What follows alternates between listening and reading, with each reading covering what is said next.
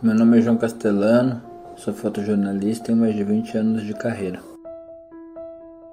O que eu senti agora para sair fotografar o colapso em São Paulo, mais que tudo eu senti raiva, porque eu vi muita dor, eu vivi a dor. Meu pai faleceu faz dois meses e isso podia ter sido evitado. Então me deu muita indignação, muita raiva. Eu fui em alguns hospitais aqui em São Paulo e fui no cemitério da Vila Formosa.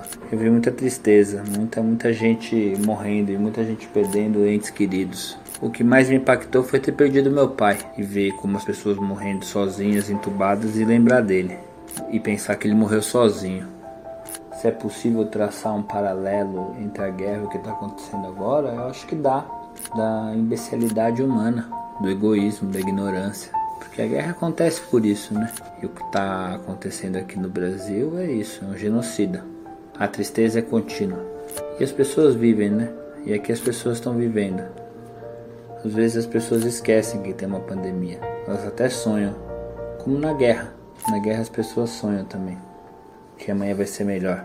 Então acho que acho que é esse paralelo.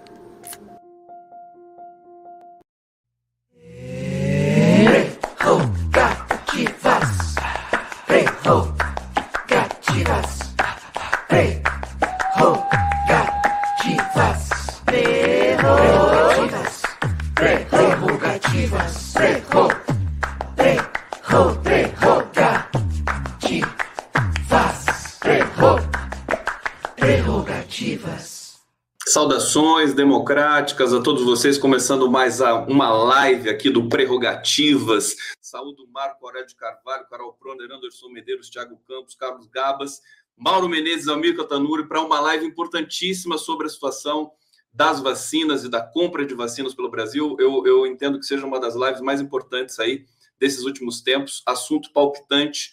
Vou passar a palavra para o nosso querido Marco Aurélio de Carvalho para fazer a abertura aqui, saudar é, todos que estão nos acompanhando nesse momento. Marco, tudo bem, querido? Querido Condão, nosso Condão, né, o Condão da Esperança. Querido colega, quero te agradecer é, mais uma vez por tudo que você tem feito né, pelo Grupo Prerrogativas. Um prazer, uma alegria estar aqui ao seu lado. É, quero abrir, enfim, oficialmente as nossas discussões do dia de hoje, é, fazendo as nossas saudações tradicionais aos professores Celso Antônio Bandeira de Melo, Veida Zancaner, que são inspiradores do grupo, também ao querido vozeiro da advocacia, professor Maris, grande Maris de Oliveira, e em memória ao inesquecível Luiz Carlos Sigmaringa Seixas, que continua vivendo no melhor de cada um de nós. É um dia realmente bastante desafiador, estava prestando bastante atenção com, nesse vídeo de abertura, quero aproveitar e agradecer o Intercept, e fiquei realmente emocionado, arrepiado. O país hoje chora a morte de quase 450 mil brasileiros. E isso seguramente não é por acaso. Nós bem sabemos, estamos tendo a oportunidade de acompanhar os trabalhos da Comissão Parlamentar de Inquérito, é resultado de um número enorme de ações e omissões criminosas, evidentemente, e isso nós vamos ter a oportunidade de denunciar. O Prerrogativas nunca teve qualquer tipo de compromisso com o silêncio, sobretudo com o silêncio, digamos, circunstancial, né, que poderia favorecer a tais ou quais operadores do direito. Nós sempre soubemos incomodar e incomodar bastante. É exatamente por isso que, entre é, vários integrantes do grupo, temos aqui o Mauro Menezes, nós apresentamos para o Procurador-Geral da República uma representação buscando responsabilizar, enfim, esse governo genocida por tudo que está acontecendo nesses dias tão tristes e, e tão preocupantes, né? A Carol, querida Carol, vai coordenar a atividade de hoje, em nome de todo o Grupo Prerrogativas. Nós, em breve, Gabas, Tiago, Amilcar, Anderson, Conde, nós em breve vamos receber o presidente da CPI. Tivemos o privilégio na semana passada de receber o relator, vamos receber o presidente provavelmente na semana que vem ou na outra, e vamos também receber a ministra Carmen Lúcia. Vamos continuar debatendo os temas que são realmente importantes para o país. Mas esse em especial é um tema realmente muito relevante. Antes de entrar nessa live, né, até peço realmente perdão, porque as notícias que estão chegando para a gente são assustadoras, de amigos, colegas, vizinhos, né, que infelizmente estão sucumbindo, né, é, para esse vírus, né, isso cada vez mais está chegando perto de todos nós e nos preocupa e assusta, evidentemente, a todos. Mas antes de começar essa atividade, eu tive a oportunidade de reler aquela carta da Pfizer e fiquei realmente impressionado. Essa carta ficou, Carol, Mauro, Gabas e outros colegas, enfim, dois meses perdida nos escaninhos do governo, sem qualquer tipo de resposta. E a partir daí, na verdade, acabou trilhando um caminho extremamente burocrático e pouco efetivo. Né? Provavelmente, se nós tivéssemos, enfim, as doses prometidas, seguramente estaríamos, na verdade, chorando um número menor de mortos. Né? Ainda significativo, mas muito menor, e a gente sabe que qualquer vida é vida, e nós temos um desafio enorme no país para enfrentar, né, querido Conde, o vírus, o verme, a miséria e uma série de outros temas, né? Mas é isso, eu vou acompanhar vocês nas redes. Um forte abraço a cada um de vocês. Agradeço em nome da família Prerrogativas pela alegria de recebê-los nessa manhã de hoje. É um tema realmente muito desafiador e eu não tenho a menor dúvida, Conde, que o debate vai ser muito rico. Carol, querida, Conde, todos os colegas que estão aqui nessa tela, o meu muito obrigado em nome do Grupo Prerrogativas. Vou acompanhar aqui pela, pelas redes. Valeu, Marco. Passando para Carol Proner, então, para fazer aí. Carol que idealizou essa live. Eu tive a honra de trabalhar aí na preparação nesses últimos dois dias e é uma live muito especial, mais uma vez aqui, reitero. Carol Proner.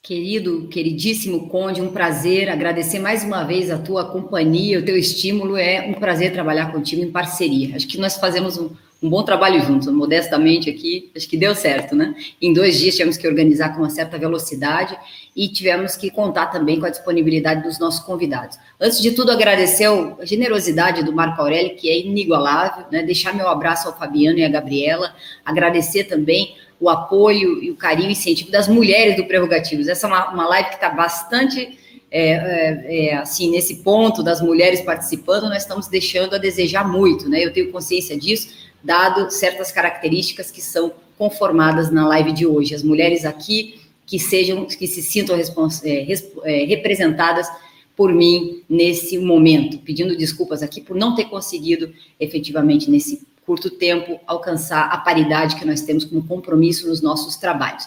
Eu quero agradecer ao grupo Prerrogativas de modo geral, em especial as mulher, mulheres que estão atuando em muitas frentes. Hoje mesmo, um debate riquíssimo sobre as garantias de defesa no âmbito da CPI, a questão do, do HC, o ministro Eduardo Pazuello, coisas que são realmente enriquecedoras.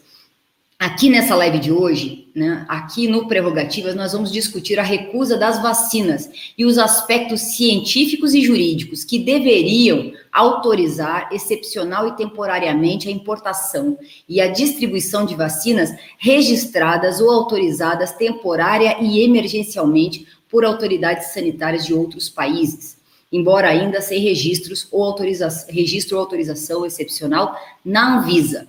Esse é um debate muito importante, porque promete revelar um aspecto jurídico que normalmente se perde em argumentações vagas ou misturadas com, que confundem os diferentes regimes de autorização para importação de medicamentos.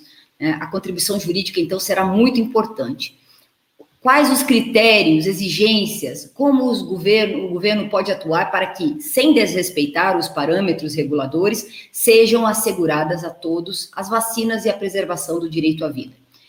Entre os presentes no, no nosso debate estamos, né, no, do, do, jurídico, Mauro Menezes e eu, pelo Grupo Prerrogativas, pela BJD também, isso presen, presencialmente, porque na retaguarda desse estudo, dessa opinião jurídica, temos o Pedro Serrano, o Lênio Streck, que foram convidados não puderam estar presente hoje. O Lênio parece que vai tomar a segunda dose da vacina hoje, o Pedro já tomou essa semana, então eles estão na lida aí com essa, é, com essa situação das vacinas, na, na vida deles mesmo, né? Anderson está aqui com a gente como convidado, nós temos o Marco Aurélio Carvalho, que também participou dos debates, e vários outros juristas, um grupo de, de advogados e professores que participam dos debates num grupo de vacinas que nós temos, sobre o tema jurídico. Né?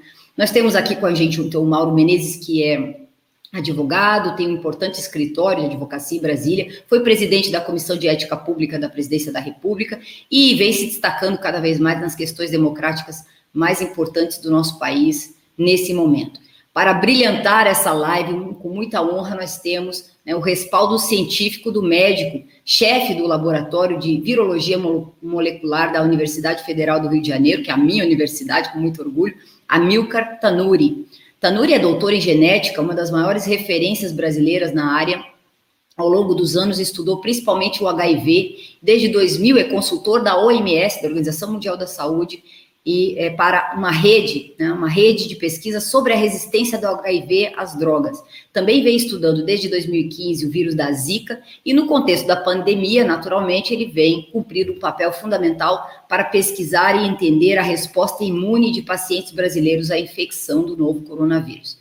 Por fim, para coroar a nossa live aqui, viu, Conde? Nós convidamos o Carlos Eduardo Gabas, que é ex-ministro da Previdência Social e atualmente o secretário executivo do Consórcio Nordeste, que tem atuado com grande brilhantismo na arquitetura da governança colegiada do consórcio, um modelo que eu considero que nós consideramos exitoso na aliança entre governos estaduais, que são nove, entre questões que também incluem a busca de soluções para a aquisição das vacinas. Lembrando que o consórcio foi criado em 2019, pouco tempo histórico, né? É um instrumento jurídico, político e econômico de integração dos nove estados da região nordeste do Brasil e que está focado em compras conjuntas, políticas públicas conjuntas e na cooperação também em nível internacional. O Gabas tem muito a nos contar, ele está muito bem informado, inclusive acaba de voltar da Rússia e pode nos contar tudo em detalhes. Então, queria passar a palavra, não sei, Conde, aos nossos convidados para uma fala curta de, de, de boas-vindas aqui.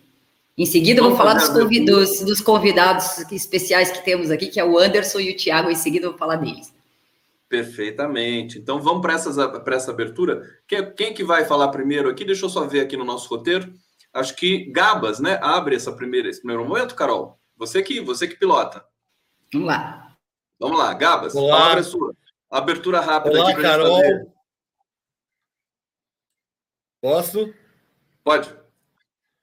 Então, bom dia a todas, bom dia a todos os companheiros que nos acompanham no Prerrogativas. Eu quero agradecer, é, primeiro, a disposição e a liderança, a organização da Carol nessa, nessa tarefa hoje de tratarmos desse tema que é importantíssimo para a sociedade e agradecer ao Grupo Prerrogativas, aí o Marco Aurélio e toda a equipe do Prerrogativas, porque é, nós precisamos, neste momento, de informações claras, objetivas, corretas, para que a, a, a, população brasileira saiba de fato o que está acontecendo nesse episódio das vacinas, em especial da vacina Sputnik V, que é a vacina russa, que está aí sendo debatida de uma maneira enviesada, de uma maneira incorreta, e por isso é, essa live, essa oportunidade que o Prerrogativas nos dá, vai trazer muita luz a essa discussão.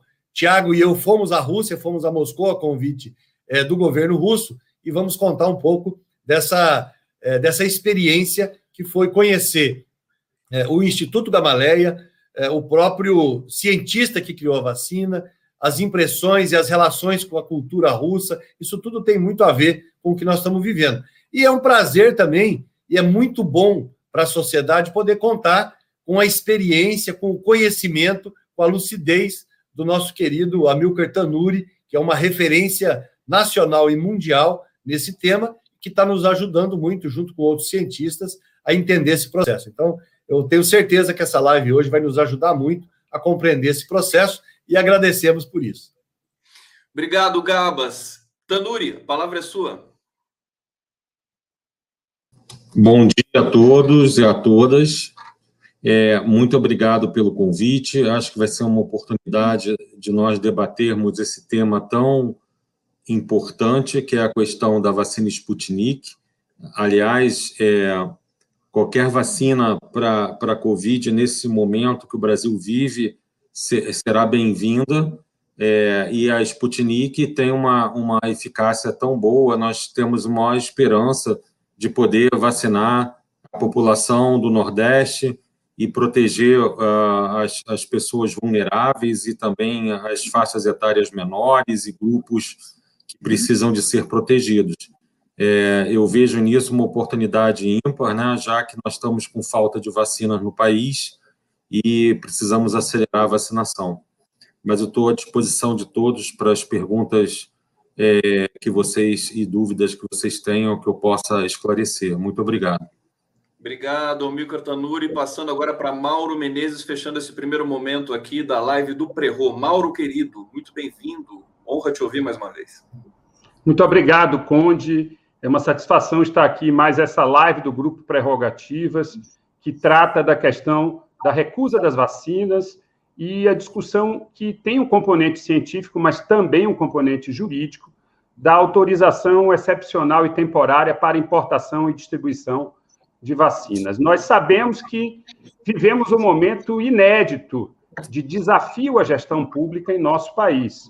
A calamidade pública que se instaurou a partir de março de 2020 se prolonga.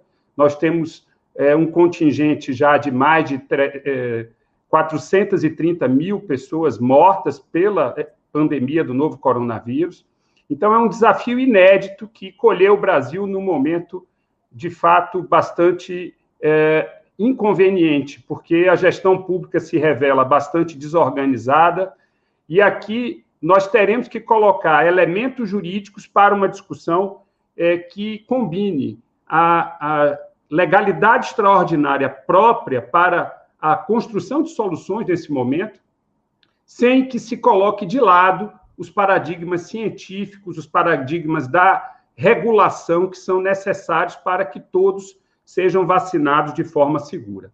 Então, é, é uma questão que evoca uma profunda discussão de direito constitucional e administrativo e que, de fato, estamos aqui à disposição para empreender. Muito obrigado.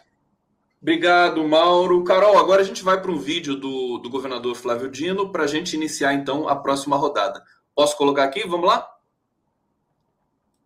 Nós obtivemos novos documentos pareceres, laudos, relatórios do comitê científico que nos assessora na região Nordeste, também de um professor muito renomado nesta área da Universidade Federal do Rio de Janeiro, e anexamos a Anvisa.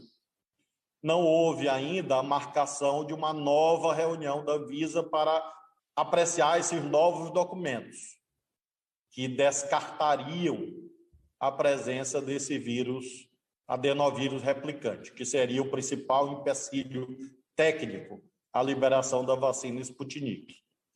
Eu fui ao Supremo Tribunal Federal, sob a relatoria do ministro Ricardo Lewandowski, não para que o Supremo substitua a Anvisa, não, mas para que o Supremo, mais uma vez, determine a Anvisa que se reúna e aprecie esses novos documentos. Quem sabe seja este um caminho, mediante a continuidade do diálogo técnico, para que nós possamos acrescer na cesta de vacinas do nosso país, além da Sinovac, Coronavac e Butantan, além da AstraZeneca, Fiocruz, além, timidamente ainda, da Pfizer, temos, termos também esse imunizante largamente utilizado na República da Argentina. Aludo a este país, que é nosso vizinho, e com certeza adota parâmetros técnicos é, compatíveis com aquilo que nós consideramos como razoáveis. De modo que é este o panorama em relação à vacinação. Ritmo ainda muito baixo, muito aquém daquilo que o Brasil precisa sugerindo que nós estamos no momento de melhor controle do coronavírus, porém, não conseguimos ainda ver no horizonte aquilo que desejamos, que é a erradicação do coronavírus, que é o escopo de qualquer campanha séria de vacinação. Perfeitamente, passando diretamente para a Carol, que ela vai conduzir agora esse bloco aqui. Carol Prono, a palavra é sua. Obrigada, Conde. A ideia é contextualizar um pouquinho esta fala do governador com a presença de dois convidados que vão nos esclarecer muita coisa.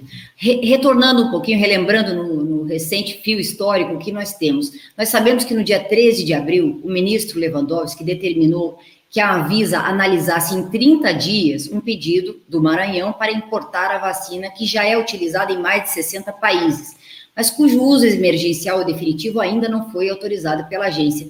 Pedidos similares também estão sendo reunidos na, na, na avaliação do ministro é, em relação aos estados do Piauí, Amapá e Ceará.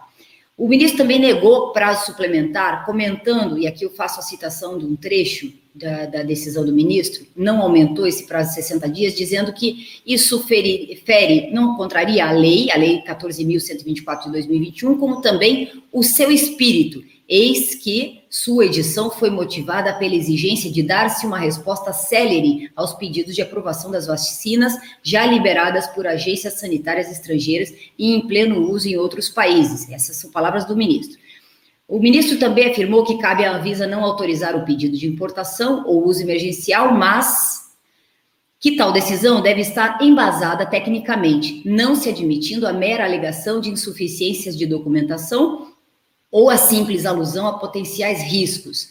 A Anvisa, diante disso, marcou uma reunião extraordinária de sua diretoria, negou os pedidos de importação excepcional e temporária para 66 milhões de doses da Anvisa pelos estados do Nordeste e alegou que faltam documentos que comprovem eficácia e segurança do imunizante.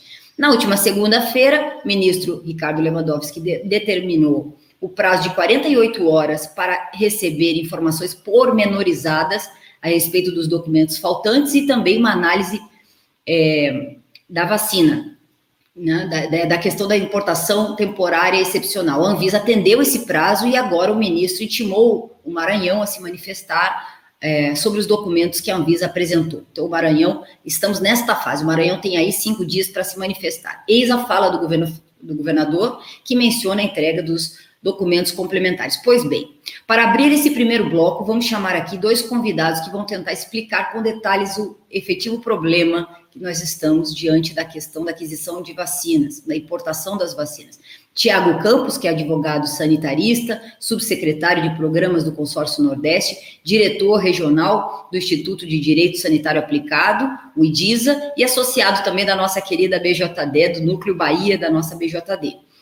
E o Anderson Medeiros, que é mestre bacharel em Direito pela PUC do, de São Paulo, onde também é professor de Direito Constitucional, um dos advogados que estuda esse caso específico e o estudo é, e o parecer que estamos elaborando.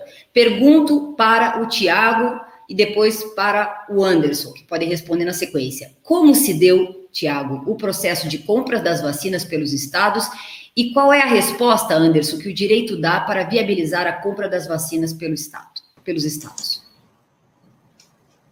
Oi, Carol, muito obrigado. É um prazer estar aqui com vocês do Prerrogativas, vocês que têm sido aí um, uma, um farol né, significativo nessa luta por democracia, por difusão dos debates jurídicos para toda a comunidade, têm ocupado um papel importantíssimo nessa nossa luta, nessa quadra histórica de luta pela democracia. Para mim é uma honra estar aqui discutindo com vocês.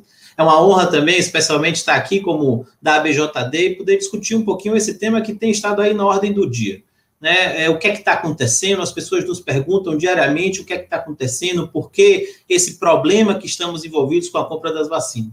Eu acho que a gente precisa fazer, Carol, antes de tudo, é, um retorno aqui a, a algo muito significativo desde o início dessa pandemia, a gente tem uma distinção da forma de lidar com ela entre os governos, especialmente esses nossos aqui do Nordeste, e o governo central, o governo Bolsonaro. É, desde o início, os governadores do Nordeste decidiram que adotariam providências baseadas nas melhores evidências científicas.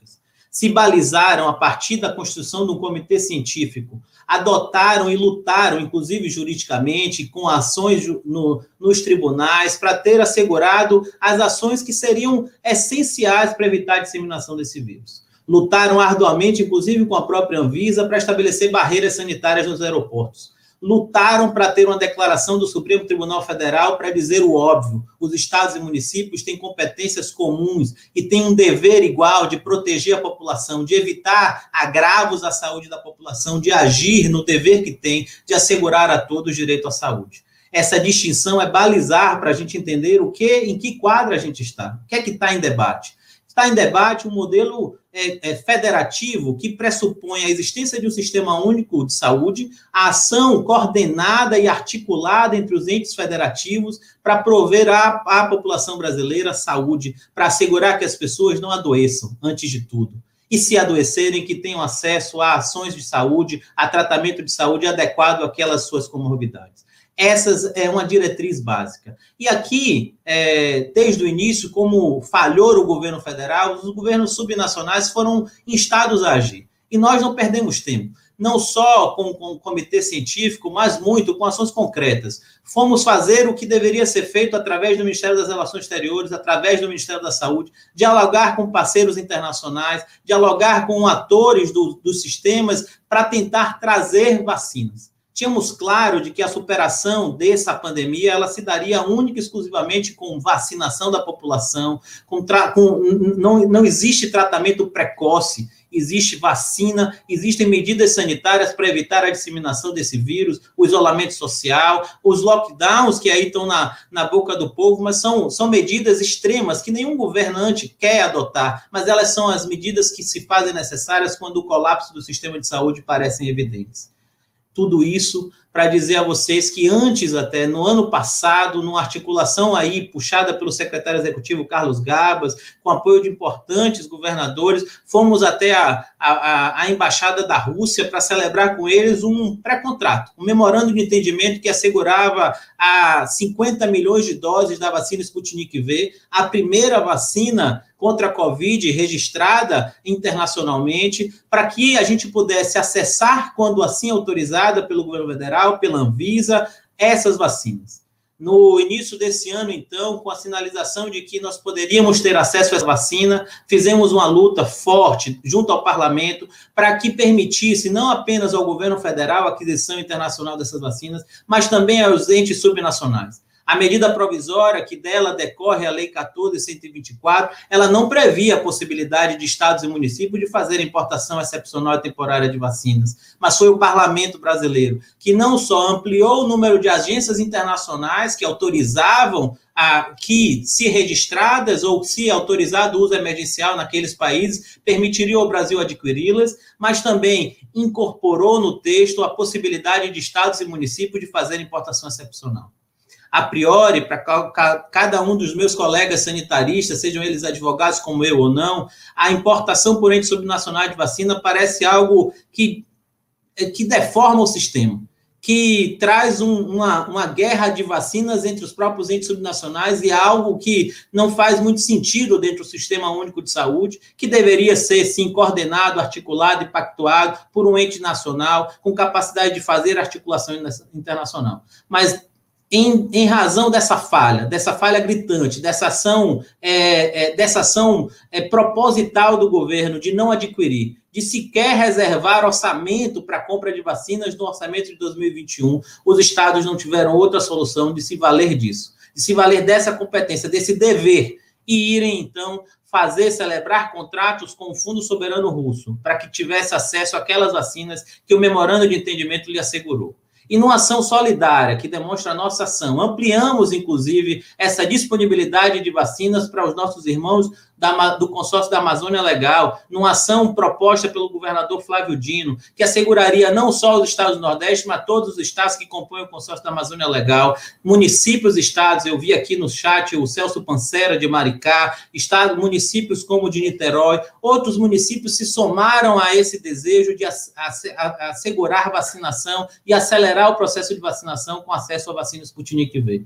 os contratos foram assinados, a discussão sobre logística, eu e o Gabas estivemos em Moscou para discutir com as empresas que eram indicadas pelo Fundo Russo para fazermos o transporte dessas vacinas para o Brasil, na esperança de que teríamos, sim, autorização concedida pela Agência de Vigilância Sanitária, pela Anvisa, e colocaríamos à disposição da população brasileira, não só desses estados, mas a todo o povo brasileiro, mais vacinas. Isso não aconteceu e hoje estamos nessa quadra nessa necessidade de superar esse entrave. Eu acho que aqui a gente tem uma série de apoiadores, pessoas que se dedicaram a nos ajudar a construir, você especialmente, Carol, professor Mauro Menezes, o Anderson, estão aqui, e especialmente a comunidade científica aqui representada pelo Mica Tanuri, que tem nos apoiado a convencer a Anvisa de que os elementos jurídicos e técnicos sanitários estão presentes para que essa autorização aconteça.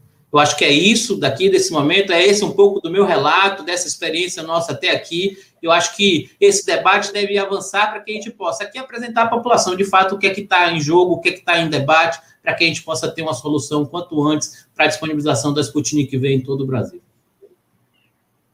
Obrigado, Tiago. Agora passando para o Anderson Medeiros para responder a pergunta que a Carol já tinha feito. Anderson, a palavra está com você.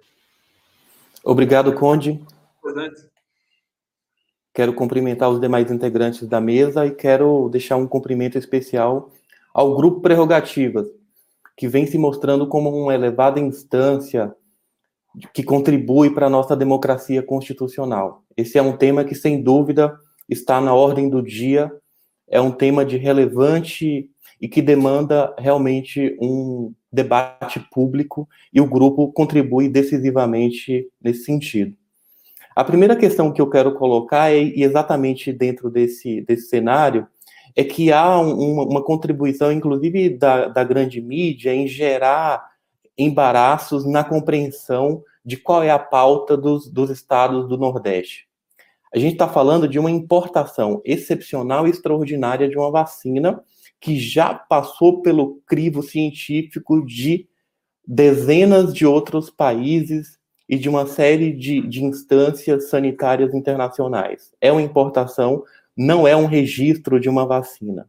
É um regime absolutamente excepcional para o qual o direito ele tem respostas muito específicas e muito enérgicas. A gente vivencia hoje um quadro de lesão a direitos fundamentais à vida e à saúde muito intensos. Por esse motivo é que o direito, a nossa Constituição, ela traz uma resposta muito específica e muito extraordinária à altura dessa emergência, desse, desse quadro de crise muito drástico.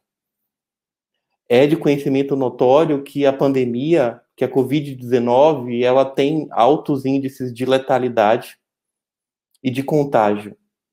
Ao passo que a gente já, já, já vivencia há, um, há um bom tempo a saturação dos sistemas de saúde, público e privado, inclusive, a escassez de, de insumos médicos hospitalares, e com relação à política pública de imunização, é também de conhecimento notório que estamos caminhando a passos extremamente lentos. Isso tudo legitima, o direito legitima a pauta dos estados em procurar alternativas para a política pública de imunização brasileira que vem caminhando a passos extremamente lentos. Dentro da teoria da chamada legalidade extraordinária, a gente precisa recorrer a mecanismos, a regimes especiais que o direito institui e procura responder a essas elevadas demandas sociais através de requisitos mais singelos do que aqueles previstos para situações de normalidade. Veja, portanto, que os requisitos científicos de segurança, de eficácia das vacinas, eles precisam e devem ser aferidos. Entretanto, não é através do, da mesma sistemática de registro ou mesmo de uma autorização de uso temporário como se a vacina se sujeitasse a um regime único. Isso fulmina, isso neutraliza um regramento especial trazido recentemente por uma, por uma lei de 2021 que determinou, foi uma ponderação realizada no plano legislativo, no sentido de aproveitar os estudos científicos realizados no exterior, uma série de autoridades sanitárias estrangeiras analisaram e validaram os requisitos de qualidade e eficácia da Sputnik. Dentro desse cenário, portanto, a Anvisa, como a mais alta instância sanitária brasileira, deve sim atentar para a vida, para a segurança da, da, da vacina. Entretanto, nos parece que há um, um excesso no sentido de se aferir a Sputnik 5 em analisar esse excepcional regime de importação e não de registro, como se a gente estivesse num ambiente de absoluta normalidade. O Estado ele deve reagir de forma específica, própria da excepcionalidade e da anormalidade. E nesse ponto, nos parece que a Anvisa ela vem excedendo em procurar no regime de registro e de autorização de uso excepcional, de, de atribuir, de levar esses requisitos para importação excepcional de vacinas já registradas no exterior. Estamos num cenário de absoluta legalidade extraordinária. O Estado brasileiro, ele, ele não deve responder da mesma, da mesma forma como se estivéssemos num, num ambiente de normalidade. A crise, a emergência sanitária impõe urgência. Os estados do Nordeste estão atentos a essa pauta, a esse senso de urgência, e a Anvisa precisa, de uma vez por todas, respeitadas as suas atribuições institucionais e, sem dúvida alguma, a necessidade de aferir requisitos mínimos de segurança e eficácia, isso foi plenamente atendido. Como eu já disse, dezenas de outros países já vêm aplicando a, a Sputnik 5, uma série de autoridades sanitárias já tiveram a oportunidade de aferir os requisitos de qualidade e eficácia dessa vacina, de modo que não há, não há sentido lógico algum e não há respaldo jurídico algum em se estabelecer formalismos extremamente rígidos e aquém das exigências sociais. As bases científicas estão à disposição da Anvisa. Falta, portanto, esse senso de urgência. Essa é a resposta que o direito dá e que legitima essa relevante pauta, essa, essa, essa relevante política pública de imunização que os, que os estados do Nordeste vêm procurando implementar. Finalizo. Obrigado, Obrigada, Anderson. Isso, obrigada. Eu quero, vou querer saber mais depois, viu, Conde, de legalidade excepcional. Acho que o Mauro depois vai complementar, mas você tinha algo antes, né? Agradecendo ao Tiago e ao Anderson pela exposição, que põe bem a questão que nós vamos debater com, com, com o Amilcar Tanuri e o Mauro em seguida. Perfeitamente. Você tem um vídeo para passar? As, as retransmissões dessa live do Prerrogativas, 247, DCM, Revista Fórum, TVT, estamos ao vivo pela TV aberta na Grande São Paulo, com algumas retransmissões também ao longo do Brasil e agradecer o canal do Rony Teles, enfim, todo mundo que está aqui, o, acho que o blog da Dilma também está nos retransmitindo nesse momento. E a gente vai para é, aquela questão mais técnica, Carol. Vou colocar aqui dois vídeos agora na sequência é, de médicos e na sequência a Milcar Tanuri vai comentar e a Carol vai contextualizar. Vamos colocar aqui, primeiro, Ernesto Marques Júnior.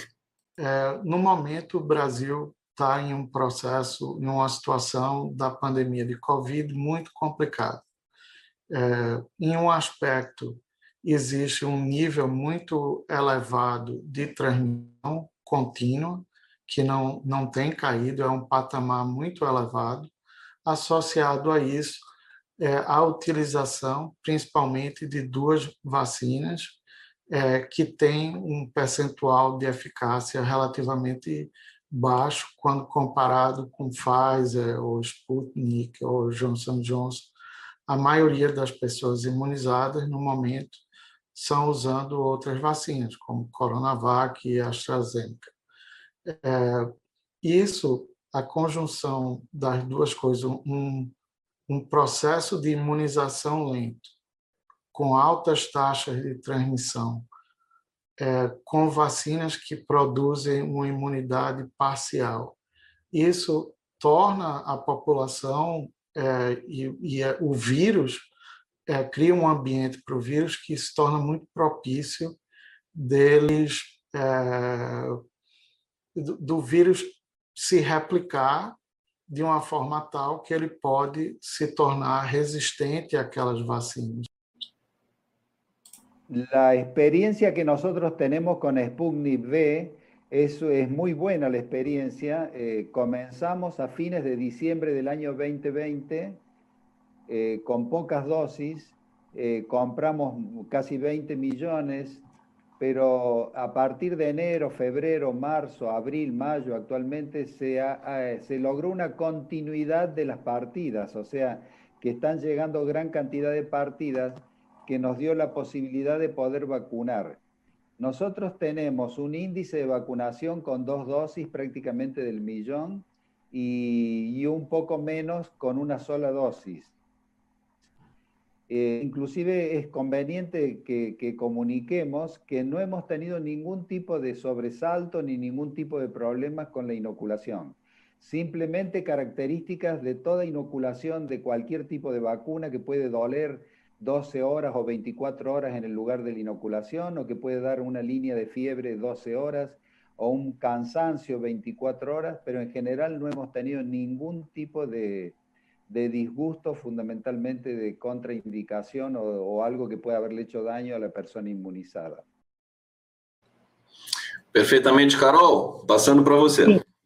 Ó, dois grandes especialistas aqui, um, uma referência, doutor Ernesto Marques Júnior, que é doutorando em é, doutor, tem doutorado em farmacologia e ciências moleculares pela John Hopkins University, professor da Universidade de Pittsburgh e pesquisador da Fiocruz em Recife, atualmente mora nos Estados Unidos, e o doutor Hugo Pizzi, que é professor titular da Universidade Argentina. Nós, da área do direito, não conhecemos, mas é uma quantidade enorme de livros, mais de 23 livros publicados, um deles sobre toxicoplasmose, graduado pela Academia Francesa de Medicina, enfim, um currículo gigantesco, é um dos médicos mais premiados pela Academia Nacional de Medicina da Buenos Aires, quer dizer, não são a gente que não conhece a área jurídica, mas são grandes referentes. Eu quero perguntar ao doutor Tanuri, segundo a Anvisa, conforme documentos elaborados pela área técnica enviados ao Supremo no mês de abril, é, é, os documentos apontam incertezas, pontos críticos relacionados à quantidade, eficácia e segurança da vacina russa Sputnik V,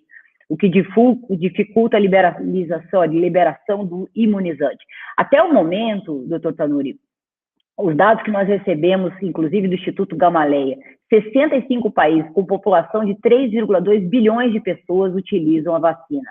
Estudos pós-vacinação em vários países demonstram que a Sputnik V é a vacina mais segura e eficaz contra o coronavírus e ocupa o segundo lugar entre as vacinas de combate ao coronavírus em todo o mundo em número de aprovações emitidas pelos reguladores governamentais. As vantagens aqui, eu recebi uma lista grande, eh, não se trata aqui de fazer propaganda para uma vacina ou para outra, deixando isso muito claro, porque eu, eu como qualquer brasileiro que, que acredita na ciência, a gente quer ser imunizado, né?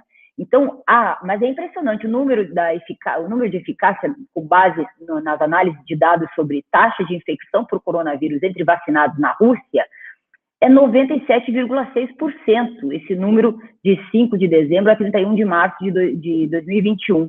E a vacina é baseada numa plataforma comprovada e bem estudada de vetores adenovirais humanos que acusam resfriamento comum e, e, e, e existe há milhares de anos. Interessante também a questão aqui da temperatura de armazenamento, que pode ser um refrigerador, um refrigerador convencional, e principalmente o preço da vacina, que é inferior a 10 dólares por dose, tornando, portanto, uma vacina acessível a qualquer pessoa. Então, eu quero perguntar sobre isso. Que resposta a ciência dá para que se viabilize a compra das vacinas pelos estados? É, foi uma provocação muito interessante da Carol. É, na realidade, a recusa da, da Anvisa naquele primeiro documento, ela se focou muito naquela questão do vírus replicante, que nós da comunidade científica é, achamos que, é, primeiro, houve uma, um, uma falta de comunicação é, entre a Anvisa e a Gamaleia na questão das taxas é, aceitáveis. É, tem que lembrar que essa vacina foi aprovada pela, pela Agência Russa de Saúde e eles têm um, um, uns crivos e umas, umas e um, um assim umas é, características um pouco diferentes da, do FDA. É, por isso estava escrito lá que eles aceitavam por dose 50 partículas chamadas replicantes, ou vírus replicantes.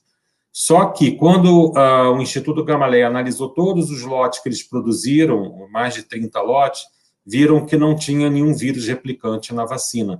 Por quê? Porque essa tecnologia que eles estão utilizando é uma tecnologia já consagrada, é, como você falou, já foi usada pela, pela Janssen, pela AstraZeneca. Então, essa tecnologia do adenovírus é uma tecnologia consagrada. E uh, eu vejo que é, houve um exagero nessa parte, né? É, e o pessoal se pegou nesse detalhe, é, assim como foi falado pelos outros, o Anderson e o Thiago, como fosse uma avaliação de registro, né? Então, é, a gente tem que sair dessa, desse impasse, né? É, porque a Anvisa se segura com a questão de, de registro, é, e cada vez mais, se a gente for bater de frente com a Anvisa nessa situação, eles vão achar outras coisas, já falaram de questão de toxicidade reprodutiva, é, defeitos ou teratogênese, etc. Uma coisa muito estranha de esperar de uma vacina, que já foi usada na tecnologia há muito tempo atrás e nunca se observou, por exemplo, a alteração na espermatogênese, na ovogênese da mulher, é, nascimento de bebês com alteração. É, se estão com medo do bebê com alteração, não vamos vacinar, vacinar mulheres grávidas. Então, é, a Anvisa tem tudo para colocar condicionais para aumentar a segurança. Agora, a maior segurança que tem numa vacina é a utilização dela em larga escala e o acompanhamento fármaco de vigilância. Isso a gente tem um, um perfil favorável dessa vacina, porque na Argentina, México, Hungria, ela já foi utilizada num certo número, e na própria Rússia. Então, fica essa discussão, é, porque é, a documentação que a Rússia passa para a gente, é, se for usar o crivo é, da Anvisa, que copia basicamente o FDA e o EMEA, é, faltam vários documentos. Mas será que esses documentos são tão cruciais na situação que a gente está? Nós estamos numa situação de excepcionalidade, como foi falado por todos, inclusive o Ernesto. É, o que a gente está observando aqui, com a, com a lentidão da vacinação e a, e a grande circulação do vírus, é que aqueles variantes que a gente observou de Manaus já estão criando outros variantes. Isso a gente já observou na UFRJ, é, num trabalho que a gente tem feito no estado do Rio de Janeiro. Então, estão nascendo ou sendo selecionados novos variantes por deixar o vírus replicar na, numa população imensa, né? Essa segunda onda é, se caracterizou por isso, infectou quase assim uma quantidade de pessoas enorme e alguns estavam com anticorpos parciais por causa dessas vacinas é, que têm um efeito parcial por exemplo, eu fui vacinado duas vezes com a Coronavac e 30 dias depois eu fui infectado. Então, eu, eu teria a chance de selecionar um variante também. Então, é, essa situação toda é, nos deixa muito preocupados. Então, é, o excesso, é, vamos falar assim, é, a muralha regulatória e a situação é, brasileira, né, está meio descompassada, né? Então, é, por exemplo, alguns casos que foram levantados lá pelo Barra Torres, questão de toxicidade é, reprodutiva, etc., é, o, o pessoal da Rússia já fez. Ainda tem um outro problema nessa situação de comunicação entre a Rússia, o Brasil, a Anvisa, é que a Rússia tem uma farmacopeia dela, é, que é um tipo uma enciclopédia da, dos medicamentos. E ah, essa farmacopeia data de, de 1866, ah, eles têm uma tradição muito grande, é, mas ela não se coaduna com a farmacopeia americana muito e, e com a brasileira. Então, é, são choques de, de cultura, de, de é, enfim, é, os relatórios não, não ficam no formato que a Anvisa gosta de ver. Então, é, mas são detalhes de preciosismo que eu acho que é, deveria ser é, sanado. E eu tinha colocado uma solução para isso, que seria, é, como o pessoal falou, uma é, dentro do bojo dessa autorização excepcional, que se, que, que se coloque alguns laudos que a Rússia desse para cada lote importado para o Brasil, é, de, de umas análises mínimas, por exemplo, a quantidade de vírus replicante, quanto que tem de vírus na, na, na, na dose, é, é, se a esterilidade microbiológica que eles questionaram, é, a questão também se as células que eles usaram para crescer o vírus têm outros vírus. Então, esses laudos poderiam vir e sanar a, a parte da qualidade da vacina no lote a lote, e uh, os estados se comprometeriam a fazer uma farmacovigilância para ver se a vacina tem tantos efeitos colaterais, que o pessoal está também preocupado, e eu não estou preocupado com isso. É, o maior efeito colateral é a gente estar tá sem a vacina e com essa quantidade de vírus circulando por aí. É, então, ah, voltando à, à, parte até científica, o risco-benefício é muito favorável à Sputnik, nessa situação que nós estamos. Então, eu penso que é, nós possamos, na, na, nas próximas reuniões com a Anvisa, sugerir essa situação da importação lote a lote com laudos que é, garantam a, a, a, aqueles aspectos que a Anvisa ficou questionando. É, e também nós podemos adicionar é, a mais, que seria o quê? Quando fosse utilizar a vacina da Sputnik nos, na, na, nos estados do Nordeste, em Maricá, etc., nós fizéssemos uma avaliação de eficácia, ou seja, nós colheríamos o sangue dos pacientes antes da vacina e depois da vacina e ver quantos, se os pacientes responderam bem e que conseguem neutralizar o vírus. Então, é, eu acho que esse atributo poderia cercar todo o, o, essa nuvem que foi gerada. E outra coisa que eu, eu não gostei da, da atitude da Anvisa até na CPI é jogar é, nuvem em cima de umas coisas que vai, na verdade, atrapalhar todo o programa de vacina. Porque quando você fica questionando a qualidade de uma vacina de maneiras assim, infin... assim com muitos detalhezinhos, o pessoal não sabe. Às vezes, uma frase do Barra, Barra Torres é uma coisa muito simples de resolver. E, e, e, a, e a, importância não é tão alta assim. É, por exemplo, teratogênese, a, a mulher ter filhos com deformação. Isso nunca foi problema de vacinas. Teratogênese é problema de remédio, né? Nós vimos a talidomida, nós vimos a, é, um remédio para AIDS agora, o do lotegravir. É, isso é problema. Porque você toma um remédio continuamente, a vacina você toma uma dose, e aquilo dissipa no seu organismo rápido. Então, é, teríamos que. Acho que tem que ter uma boa vontade, o corpo técnico da Anvisa e o grupo de cientistas do Nordeste, a gente se, e também a parte jurídica se reunir e chegar a um senso comum para nós termos essas vacinas. Já deveriam estar aqui, que nem foi comentado, há muito tempo. Então, é, eu fico assim, é, sempre agoniado com essa situação. Eu dei meu parecer, sustento ele, porque eu sou brasileiro, é, quero ver a população protegida. É, eu não quero entrar também em situações políticas, mas na CPI é, me causou muita estranheza é, vários senadores do Nordeste aceitando aquilo lá do Barra Torres e, e, e, e cantando loas aí para o pessoal, entendeu? Acho que isso aí é, é, inadmissível. Ele representa o povo do Nordeste. O que, que eles representam? Entendeu? Você é um senador, cara, da República, representa o Nordeste. Você vai lá falar o quê? Entendeu? Eu, assim, fiquei muito desanimado com a, com a audiência da CPI.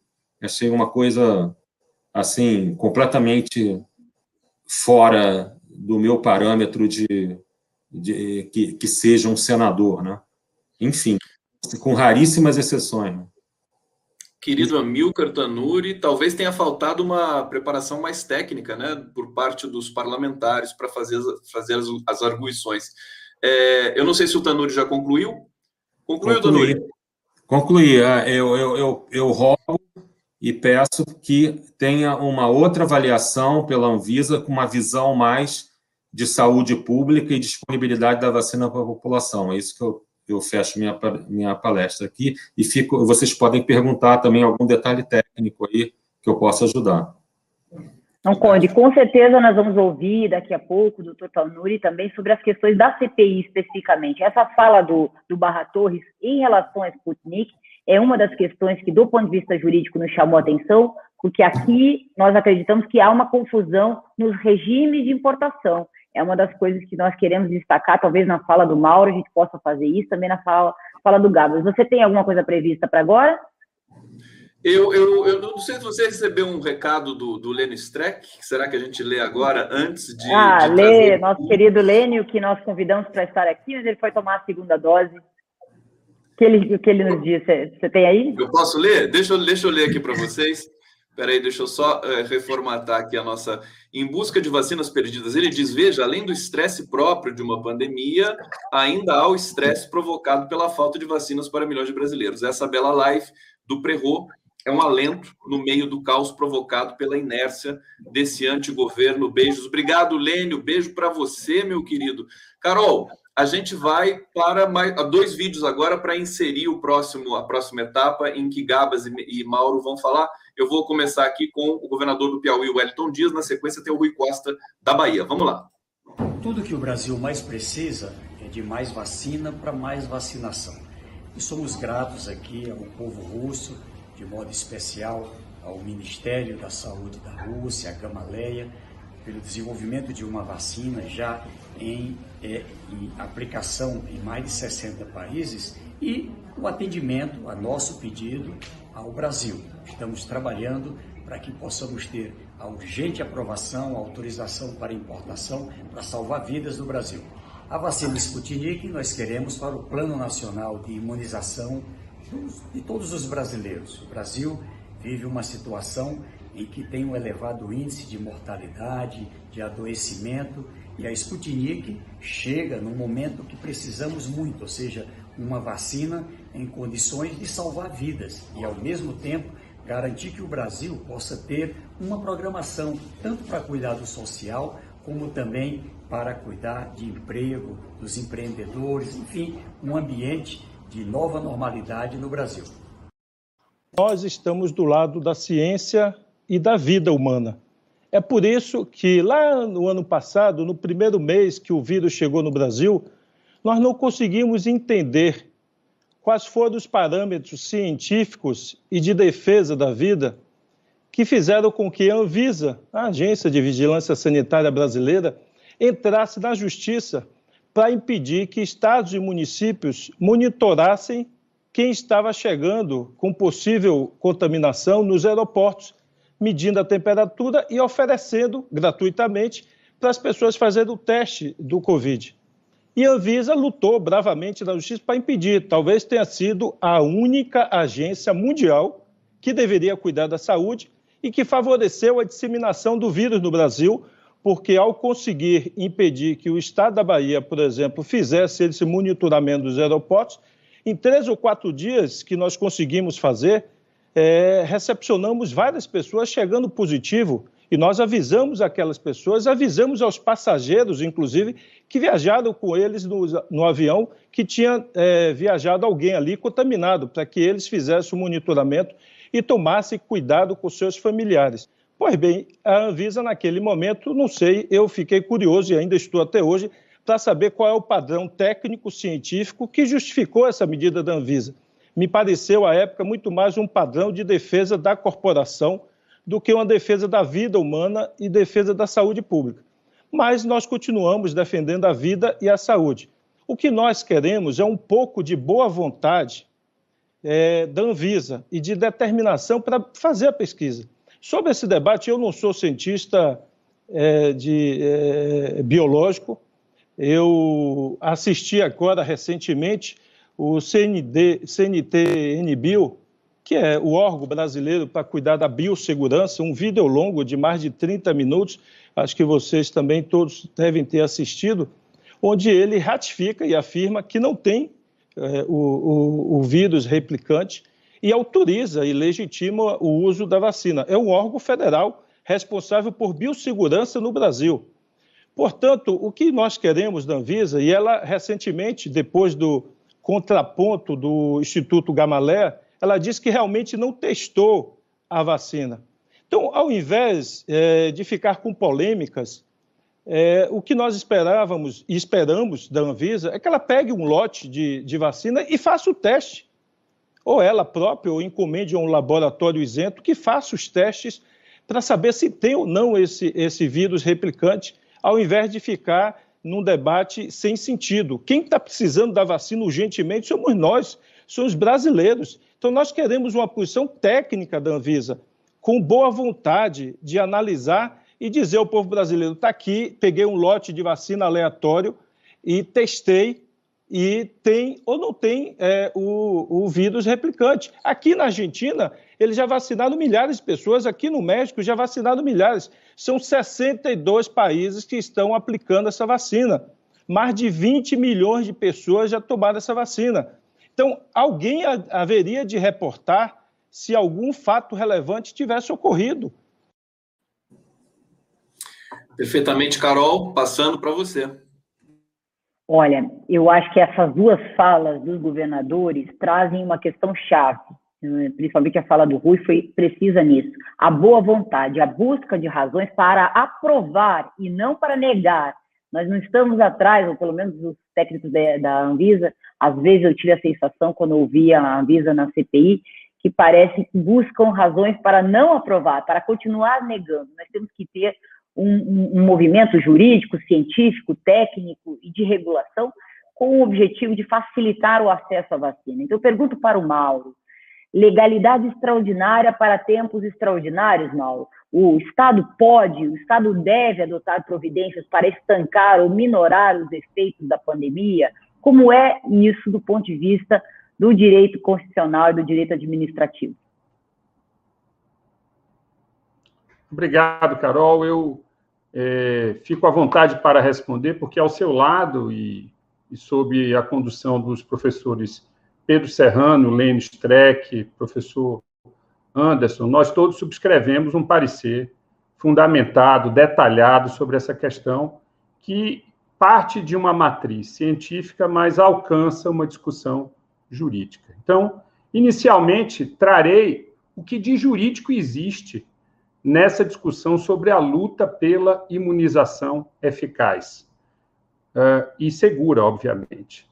O que existe é o seguinte: nós temos, depois de uma longa discussão que se produziu no âmbito legislativo, que começa, como disse antes, a partir da declaração da calamidade pública, de várias é, é, iniciativas legislativas relacionadas com o combate à pandemia, e é claro que o papel da imunização da vacinação em massa é essencial para debelar os efeitos é, de saúde pública, econômicos da pandemia. Pois bem, chegamos à Lei 14.124, cujo artigo 16 estabelece um regime de autorização excepcional, um regime verdadeiramente extraordinário.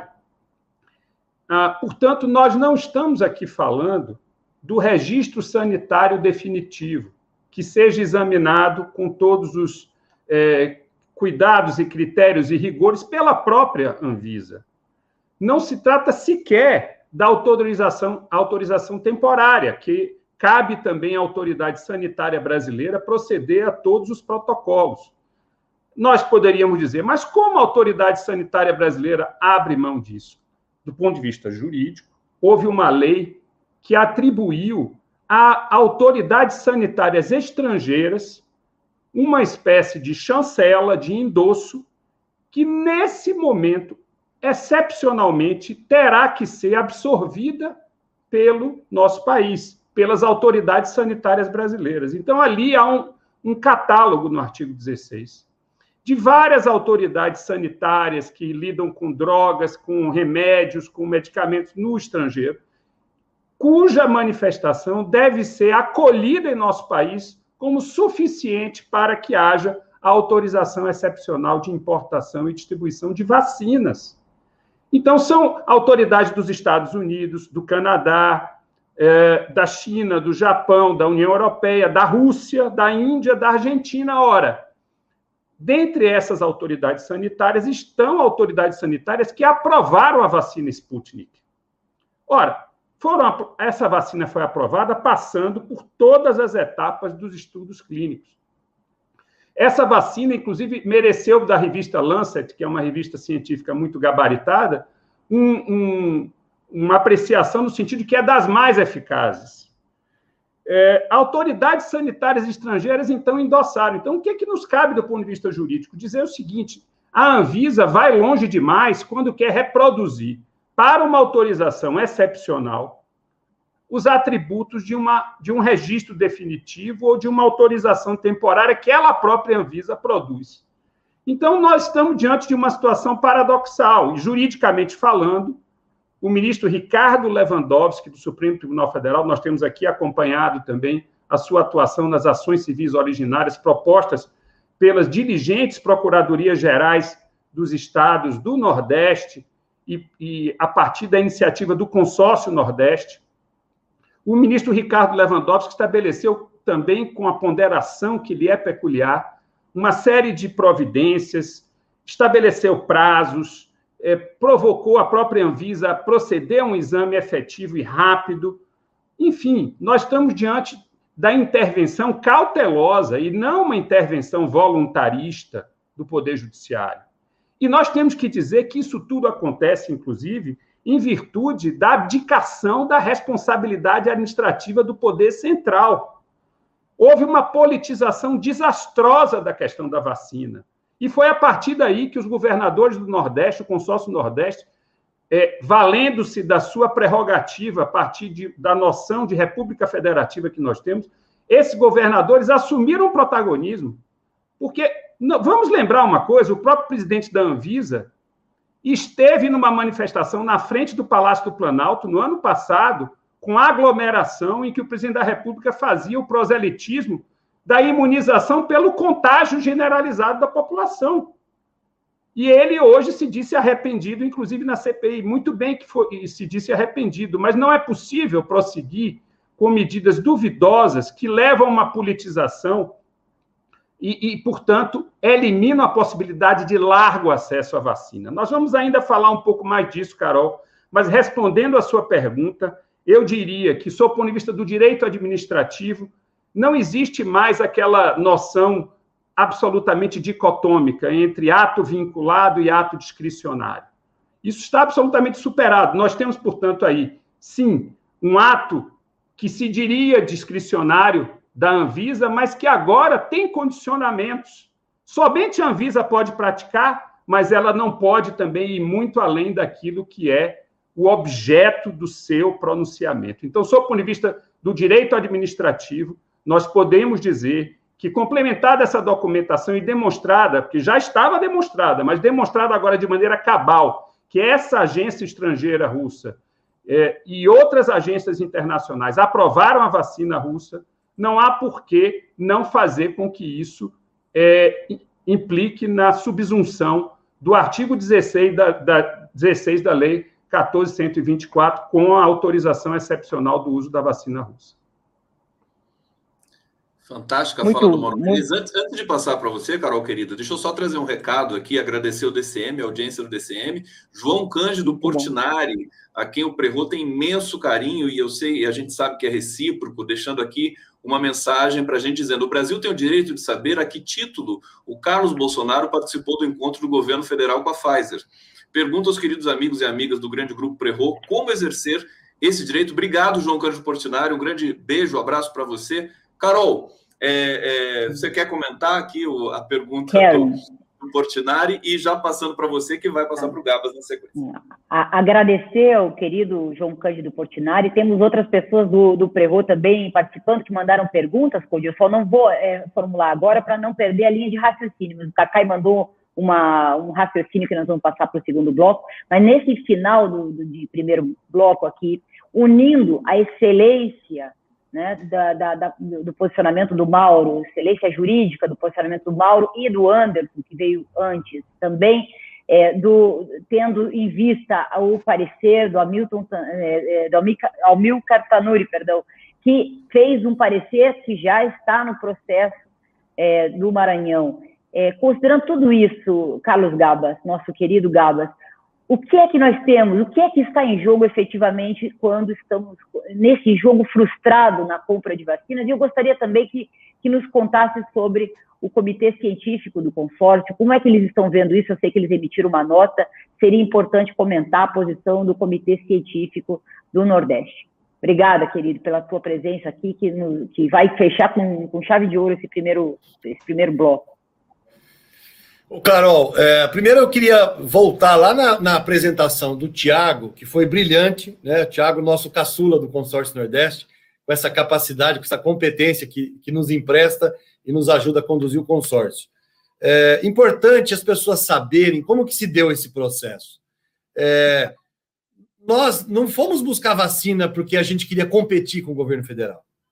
É, desde o início, desde a presidência ainda do, do governador Rui Costa no consórcio, no ano passado, é, nós pedimos audiência ao presidente da República e dissemos: nós precisamos de medidas para conter a pandemia. Essas medidas, elas precisam ser lideradas, elas precisam ter uma coordenação nacional. Não se faz medida de combate localmente na cidade ou regionalmente, tem que fazer no país todo. Aliás, tem que fazer no mundo todo.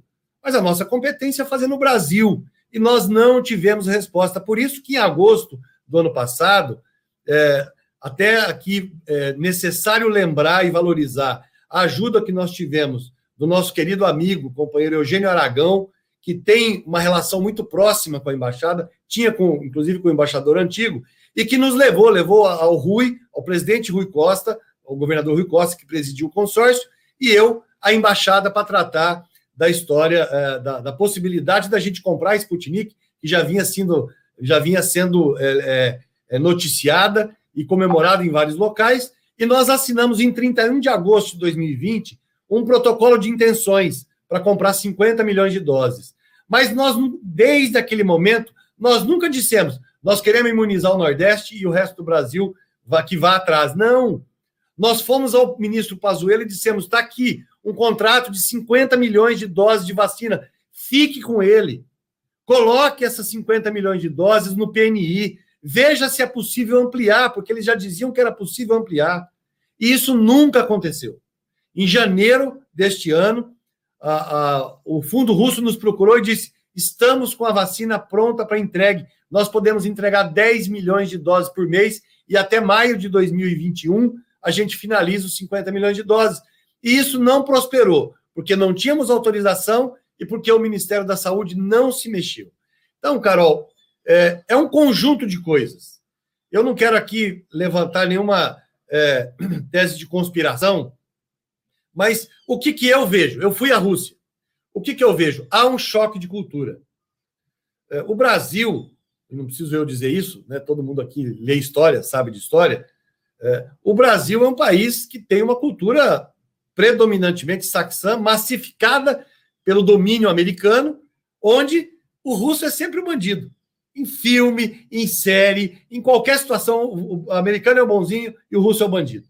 As falas do presidente da República contra os comunistas, contra o comunismo, contra a Rússia, ajuda a criar um caldo de desconfiança na sociedade. E aí vem a nossa agência sanitária, que eu tenho o maior respeito pelas pessoas, pelos servidores, mas é, muito claramente a nossa Anvisa está com uma postura de buscar elementos para negar. Eu vou fazer uma comparação. A Argentina, quando a Argentina tomou conhecimento e, e começou a tratar da vacina Sputnik, muito depois do Brasil. Só em outubro, novembro, nós começamos em agosto. Só que o presidente da Argentina montou um grupo de trabalho, elegeu uma pessoa do gabinete dele, que é a doutora Cecília Nicolini, que liderou um processo de diálogo com a Rússia. É claro que nós temos uma cultura diferente, nós temos uma farmacopédia diferente, nós temos instituições diferentes, regras diferentes, mas a Rússia sempre esteve disponível e aberta para o diálogo. E, e aqui tem que lembrar, Carol, quem precisa de vacina é o Brasil. A, AstraZeneca está parando a fabricação, a Coronavac está parando a fabricação por falta de insumos, muito provavelmente já declarado por várias autoridades, por conta de comentários equivocados, errados, absurdos contra o governo da China, que não está ainda liberando o, o, princípio ativo para que a, a, o Butantan é, continue a fabricar essas doses. Está lá. Ontem eu vi uma declaração do presidente do Instituto Butantan: estamos aqui parados, vamos fabricar outras coisas, porque não temos insumo para fabricar vacina. Isso é um absurdo, isso é um comportamento contra a saúde pública. E, e nós estamos vendo isso todos os dias. Então, o que, que nós esperávamos? Que o governo brasileiro, o Ministério da Saúde, entrasse em contato com o governo russo e dissesse o que, que precisa para a gente nos colocar de acordo. Né? E aí o Mauro foi muito preciso, o Tanuri foi muito preciso ao dizer que nós estamos tratando não de um registro permanente. Não precisa ir olhar. Olha o que, a Anvisa está pedindo. Ah, eu quero saber qual foi o critério que foi escolhido na fase 3 para as pessoas que testaram. Qual foi o critério de escolha? Fala sério, gente. O que isso tem a ver com, com, com a segurança da vacina agora, com esse monte de gente morrendo? É preciso mesmo a gente saber qual é esse critério nesse momento? Eu preciso saber se a vacina funciona ou não. Aí eles falam: ah, mas a vacina está aprovada em 65 países, mas só 40 que estão usando ainda é, sem muita. É, de forma não muito massiva, são poucas doses ainda. Ora, vocês vão ficar é, minimizando o uso da vacina, onde ela foi usada, não tem problema. Eu sou um exemplo, Carol. Eu tomei a primeira dose da vacina Sputnik na Rússia. Quando a gente chega lá, é, fala, ah, mas você foi privilegiado? Não. A vacina russa, a Sputnik e as outras duas que tem lá, elas estão à disposição da sociedade. Em qualquer lugar na rua que você anda, é, eu, eu visitei locais, shopping, mall, é, lojas, posto na rua, Qualquer pessoa de qualquer idade, de qualquer categoria, pode chegar lá, faz o cadastro e toma a vacina. Eu tomei a vacina, tomei a primeira dose. Né? E, curiosamente, a primeira dose ela, ela oferece entre 69% e 70% de imunização. Eu, essa semana eu testei, semana passada, aliás, eu testei positivo para o Covid. Eu estou positivado, eu e minha esposa, né, devia ter falado isso no começo, acabei esquecendo, mas porque estou sem nenhum sintoma, absolutamente, graças a Deus. A única coisa que eu tenho é uma, uma, ah, incômodo na garganta, só isso. A minha oxigenação, estou medindo todo dia, eu e minha esposa, eu mando no família 98% de oxigenação medida no oxímetro. Nós não estamos com problema respiratório, não estamos com febre, não estamos com dor, não estamos com nada, absolutamente nada. Então, é, só para dizer o seguinte, que é, há um, um conjunto de coisas que está permeando essa discussão da vacina que são negativas. A nossa, nossa preocupação é que isso vire, por, por, pelo nosso lado, uma briga de rua. Gente, a Rússia está garantindo, a Rússia não precisa vender vacina para nós. Isso é importante a gente saber. Não existe vacina suficiente no mundo. O mundo todo está querendo comprar vacina. A, a, o Gamaleia produziu e o fundo russo tem a vacina. Eles querem manter o nosso contrato. O Brasil foi o primeiro país que assinou um termo desse com a Rússia. E eles disseram, eu conversei na semana passada com o presidente do Fundo Russo que me disse, Gabas, eu quero vender a vacina para vocês, mas que fique muito claro. Eu tenho mercado para vender vacina, eu não, eu não preciso vender a vacina para o Brasil. Eu quero porque eu estou preocupado com a situação de vocês. Vocês não têm vacina suficiente, as doses de vocês estão aqui para ser entregues, tem um cronograma. Eu estou respeitando o cronograma e quero entregar, mas vocês têm que ajudar. Então, nós estamos pedindo à Anvisa que faça como a Argentina fez. A Anvisa mandou um grupo lá na Rússia para fazer a visita. Com qual espírito? De colaboração? Depois de chegar aqui e dizer, dizer o seguinte: nós fomos impedidos de entrar uh, no Instituto Gamaleia. Desculpa, gente, não é verdade, eu estava lá. Eu fui contactado por gente da Anvisa, por diretores da Anvisa no Brasil, que pediu ajuda. Gabas, não estão deixando entrar. Eu falei, não é possível. Eu entrei lá. Eu que não sou cientista, conversei com o Denis Lugonov, conversei com as duas assessoras, eles explicaram uma série de coisas. E detalhe, eles só falam russo, tem que ter um intérprete americano. Aí um amigo meu falou, também, Gabas, vocês vão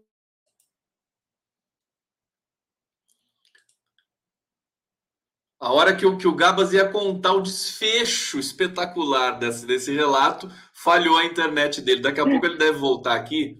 É, é, eu acho que o, Amilcar, já vamos passar para o Amilcar, depois o Gabas. Sim, a Tanuri acho que vai comentar a é. fala do Gabas.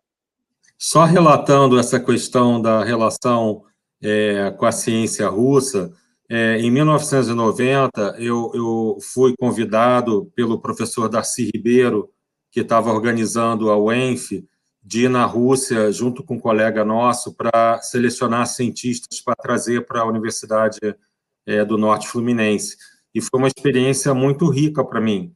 É, eles têm uma ciência muito avançada na parte biológica, é, tem pesquisadores de altíssimo nível, né? Mas eles são super fechados por causa da língua também, né? E às vezes até você entender o, o, o que eles estavam fazendo, etc. Então, é, tem esse, é, esse gap aí, né? É, e, por exemplo, isso é, não acontece muito com a Índia e a China, porque a Índia e a China foram colocadas fábricas lá para fazer material pra, é, é, de multinacional. Então, as, as fábricas nas, é, de várias multinacionais estão localizadas na China e também na Índia. Então, eles tiveram que se adaptar à, à normatização ocidental, né, entre aspas, né, que nem o, o Gabas falou, saxônico. Então, é, lá não, lá ficou um certo assim gap, né, entre isso, mas isso não quer dizer que eles são incompetentes, muito pelo contrário, entendeu? Eles são super competentes. Agora, é, enfim, é, é difícil é, que nem o Gabas falou, se você é, começa a criar é, é situações, é, tipo a Anvisa, de colocar é, critérios de registro dentro do, da, da, da, importação extraordinária, fica difícil, entendeu? Você, assim, é, um, é, é uma muralha regulatória que eles podem jogar em cima da vacina, a gente não passa por ela, nesse momento ou se passar, vai demorar muito tempo, porque tem que ir para a Rússia, voltar, ir para a Rússia, voltar, ir para a Rússia, voltar. É assim que é o jogo regulatório. É um jogo, né? É uma, é uma ciência né? diferente da nossa que está na bancada, né? A ciência regulatória. É, mas é, eu acho que é péssimo para a população escutar aquilo que a gente viu lá na, na CPI. Isso aí vai inibir, entendeu? O efeito deletério disso é inibir o pessoal de tomar vacina vai falar, ah, vou ficar estéreo tomando essa vacina, vou ficar. Entendeu? É uma questão é, muito séria isso. Entendeu?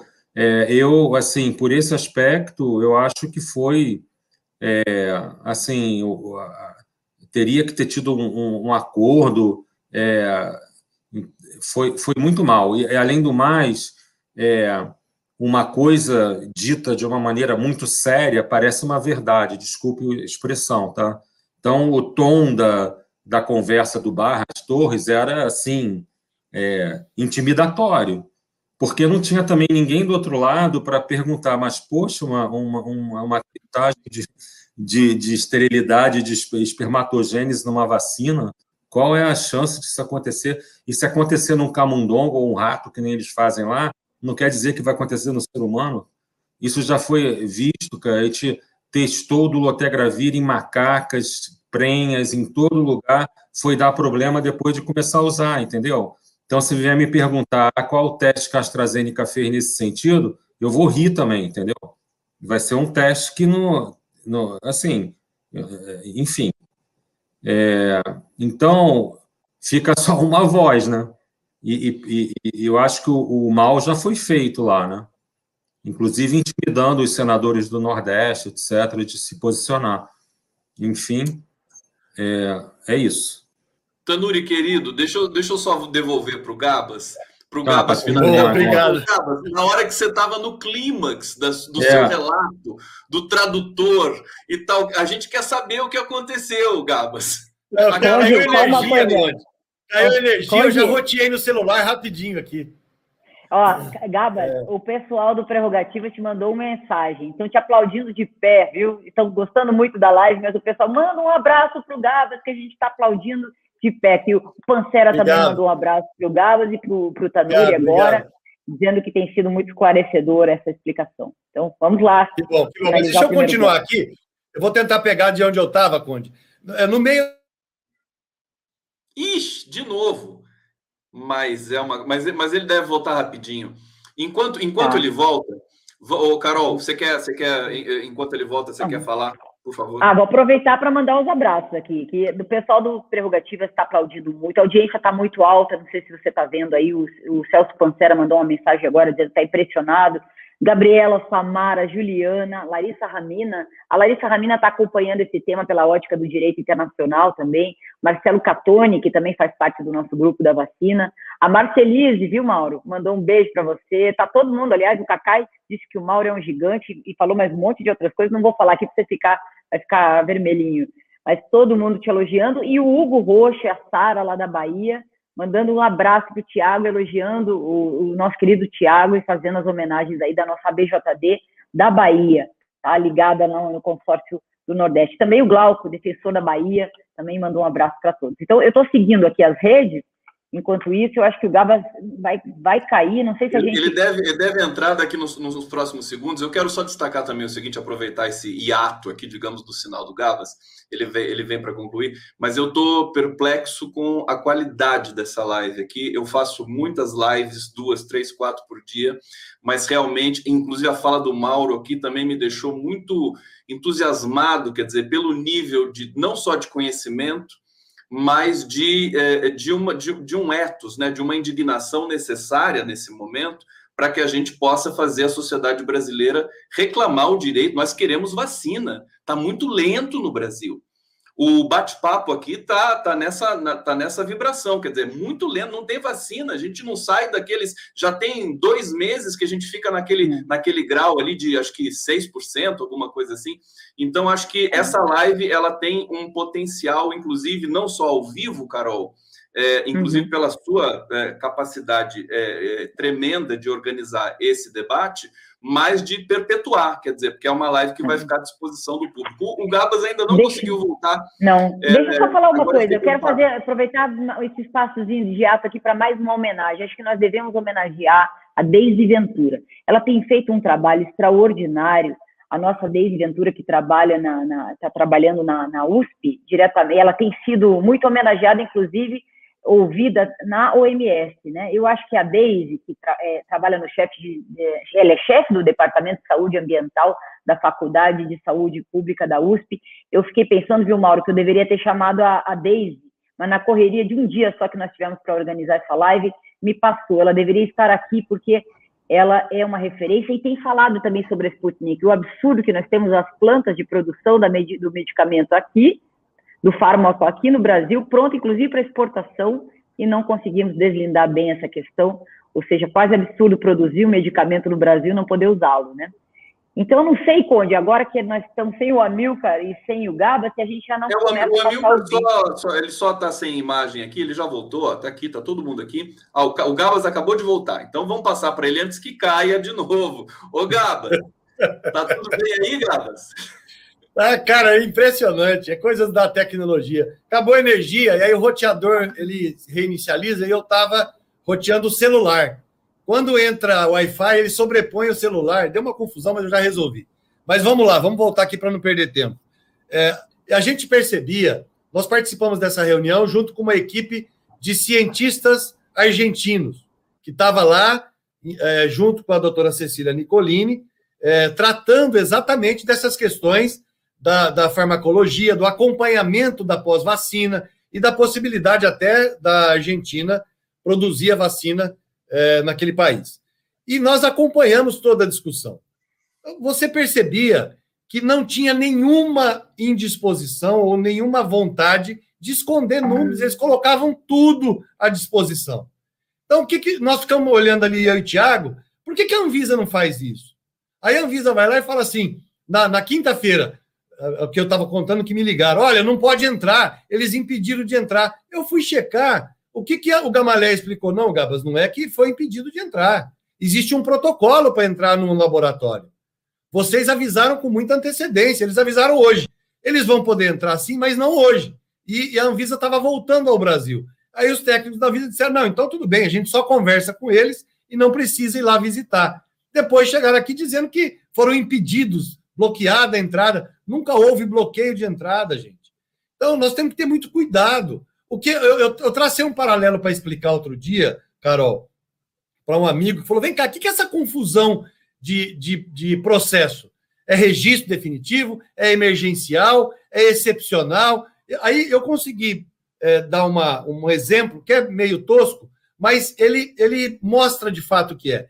Para você ir para os Estados Unidos, você tem que ter passaporte e visto. Se você chega na imigração americana com passaporte e visto, o cara olha para você, é você mesmo, passaporte ok, visto ok, você entra. O que está acontecendo com a vacina? Para importação excepcional, você tem que ter registro definitivo no, no, no, país, num dos 11, nós temos em três, e mais o relatório técnico, que inclusive é dispensado, pode ser outros documentos, mas tem que comprovar a eficácia, eficiência e, e segurança da vacina. Mas esses dois documentos são essenciais. Aí nós viemos aqui, apresentamos o documento. A Anvisa, não, mas espera aí, eu quero saber qual foi o critério para escolher o cara que fez a fase 3. Traçando um paralelo, é como se você chegasse nos Estados Unidos, o cara falasse assim, bom, você tem o visto. O que, que você apresentou para pegar o visto? Você apresentou certidão de nascimento dos seus pais? Casamento dos seus pais? O seu comprovante de endereço? Os seus comprovantes de imposto de renda? Ô, chefia, isso não está em, em pauta. Eu tenho visto e tenho passaporte. Você só tem que me deixar entrar. É isso. Nós temos documentos que a Lei 14.124 exigem. Tem que deixar entrar. É, é, esse é o requisito. Não, eu não posso voltar lá atrás para ver, ah, mas na fase 3, qual foi o critério? Mas a teratogênese. Um exemplo, Carol, é que quando o, o, o técnico da Anvisa estava falando, olha, o vírus, é, aliás, que depois ele corrigiu, porque ele falou errado. Nos testes realizados, todos os testes comprovaram a presença de adenovírus replicante. E esse vírus se dá numa fase de cultura, que aí ele entra na célula, ele pode replicar em outras células. A minha mãe ouviu aquilo, ela sabe que eu tomo a vacina, e ligou, filho, você viu o que, que você tomou? Vai entrar nas suas células. Falei, mãe, relaxa. Aí eu fui falar com quem entende, liguei pro Tanuri. Tanuri, de boa, chefia, eu tomei a Sputnik, eu vou virar jacaré. Ele falou, não, Galo, o máximo que pode te acontecer, se essa encrenca replicar, que não replica, cada lote está testado, é zero a replicação. O problema é que tem quatro colunas de zero e uma que fala admitimos, a regra russa admite até 50 por dose. Eles querem o quê? Que muda a regra russa? Está ali provado no, no teste. Eles, eles contrataram uma empresa, uma, uma certificadora independente que certifica todos os lotes. Não sai um lote do Gamalé, eles são exigentes, com um adenovírus. Mas eles querem que muda a regra da Rússia. Aí o Tanuri falou, Gabas, o máximo que pode acontecer é você pegar uma gripe. Aí eu falei com, com o Jorge Calil também, da USP. O Jorge Calil falou: Gabas, você vai ter uma coriza, uma gripe, se, se replicar. Não tem nada de entrar em célula e alterar a sua, seu DNA, você virar jacaré, urso, qualquer outra coisa. O que precisa fazer, gente, é ter clareza nas falas. Essa fala deles é assustadora. Ela é, ela é feita para botar medo nas pessoas. E aí o Tanuri falou corretamente: não tinha ninguém ali na CPI para contrapor. Aí o cara fala um negócio de teratogênese, de replicação celular, de... todo mundo fica com medo, gente. Então, nós precisamos trazer luz. Né? A vacina está aprovada em 65 países. Agora a Índia começou a utilizar em massa. Né? E nós aqui, abaixo da linha do Equador, sem governo, sem medida correta de, de é, evitar, para evitar a disseminação do vírus, ainda fazendo aglomeração, o presidente da República fez uma baita aglomeração em Brasília com motociclistas, todo mundo sem máscara, juntando. Gente, isso é um sinal péssimo para a sociedade. As pessoas assimilam, as pessoas começam a questionar se tem que ter isolamento ou não. E nós vamos bater 500 mil mortes. Isso é um, isso é um genocídio, gente. Não tem outro nome. Isso é genocídio. O governo trabalhar para disseminar o vírus e não trabalhar para é, imunizar a sociedade com todas as vacinas disponíveis. Com, ah, mas tem uma dúvida. Vai tirar a dúvida, infeliz. Quem precisa de vacina somos nós, não são eles. Quem está morrendo, gente, mais de duas mil pessoas por dia. Nós estamos naturalizando a morte, gente. Se cai um avião com 100 pessoas, é uma comoção nacional. Está caindo 10 Boeing por dia. E não tem comoção. Nós estamos perdendo os parentes, nós estamos perdendo. Tem famílias inteiras dizimadas. Cinco pessoas numa família morrendo. É pouco para esse governo. É pouco para a Anvisa. Vamos mexer da cadeira. Vamos dialogar com os russos. Eles estão com os documentos para entregar. Eles querem solucionar.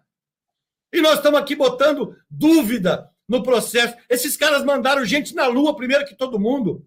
Eles são bons em biotecnologia. Para quem não entende de história, quem venceu o Reich, quem venceu a Alemanha nazista foram os russos. 26 milhões de pessoas morreram na guerra patriótica. Não foram os americanos. Vai ver história. Aí fica aí, ah, mas os russos, os russos são mal. Os russos vão botar chip na gente. Pro inferno com essa tese idiota, gente. Nós temos que salvar a vida. Nós precisamos vacinar a população que está morrendo, jovens, sem comorbidade. Não que morrer idoso é normal, não é. Mas está morrendo muita gente de todas as idades. Tem criança lotando UTI. E nós estamos aqui discutindo o sexo dos anjos. Pelo amor de Deus. O Brasil precisa se mexer, o povo precisa se mexer, precisa cobrar o governo, sair desse, desse, é, dessa tranquilidade que ele está. O Ministério da Saúde precisa se mexer, precisa interferir, precisa dialogar. E nós não estamos vendo isso. É só justificativa. Ah, mas não dá, porque falta isso, falta um documento. Vai atrás, está à disposição. Busca, quem precisa somos nós. O Brasil está morrendo. O Brasil está altamente doente, politicamente, sociologicamente, humanamente doente, sem falar do econômico. E nós estamos aqui discutindo se isso replica ou se não replica, se. Ah, tem a dó, gente, tem a dó. Desculpa a indignação, Carol, mas é, é o que eu sinto agora. É, é, eu, eu, acho que, Carol, né? Carol, você quer falar? Porque assim, eu também fiquei emocionado aqui com a fala do Gabas.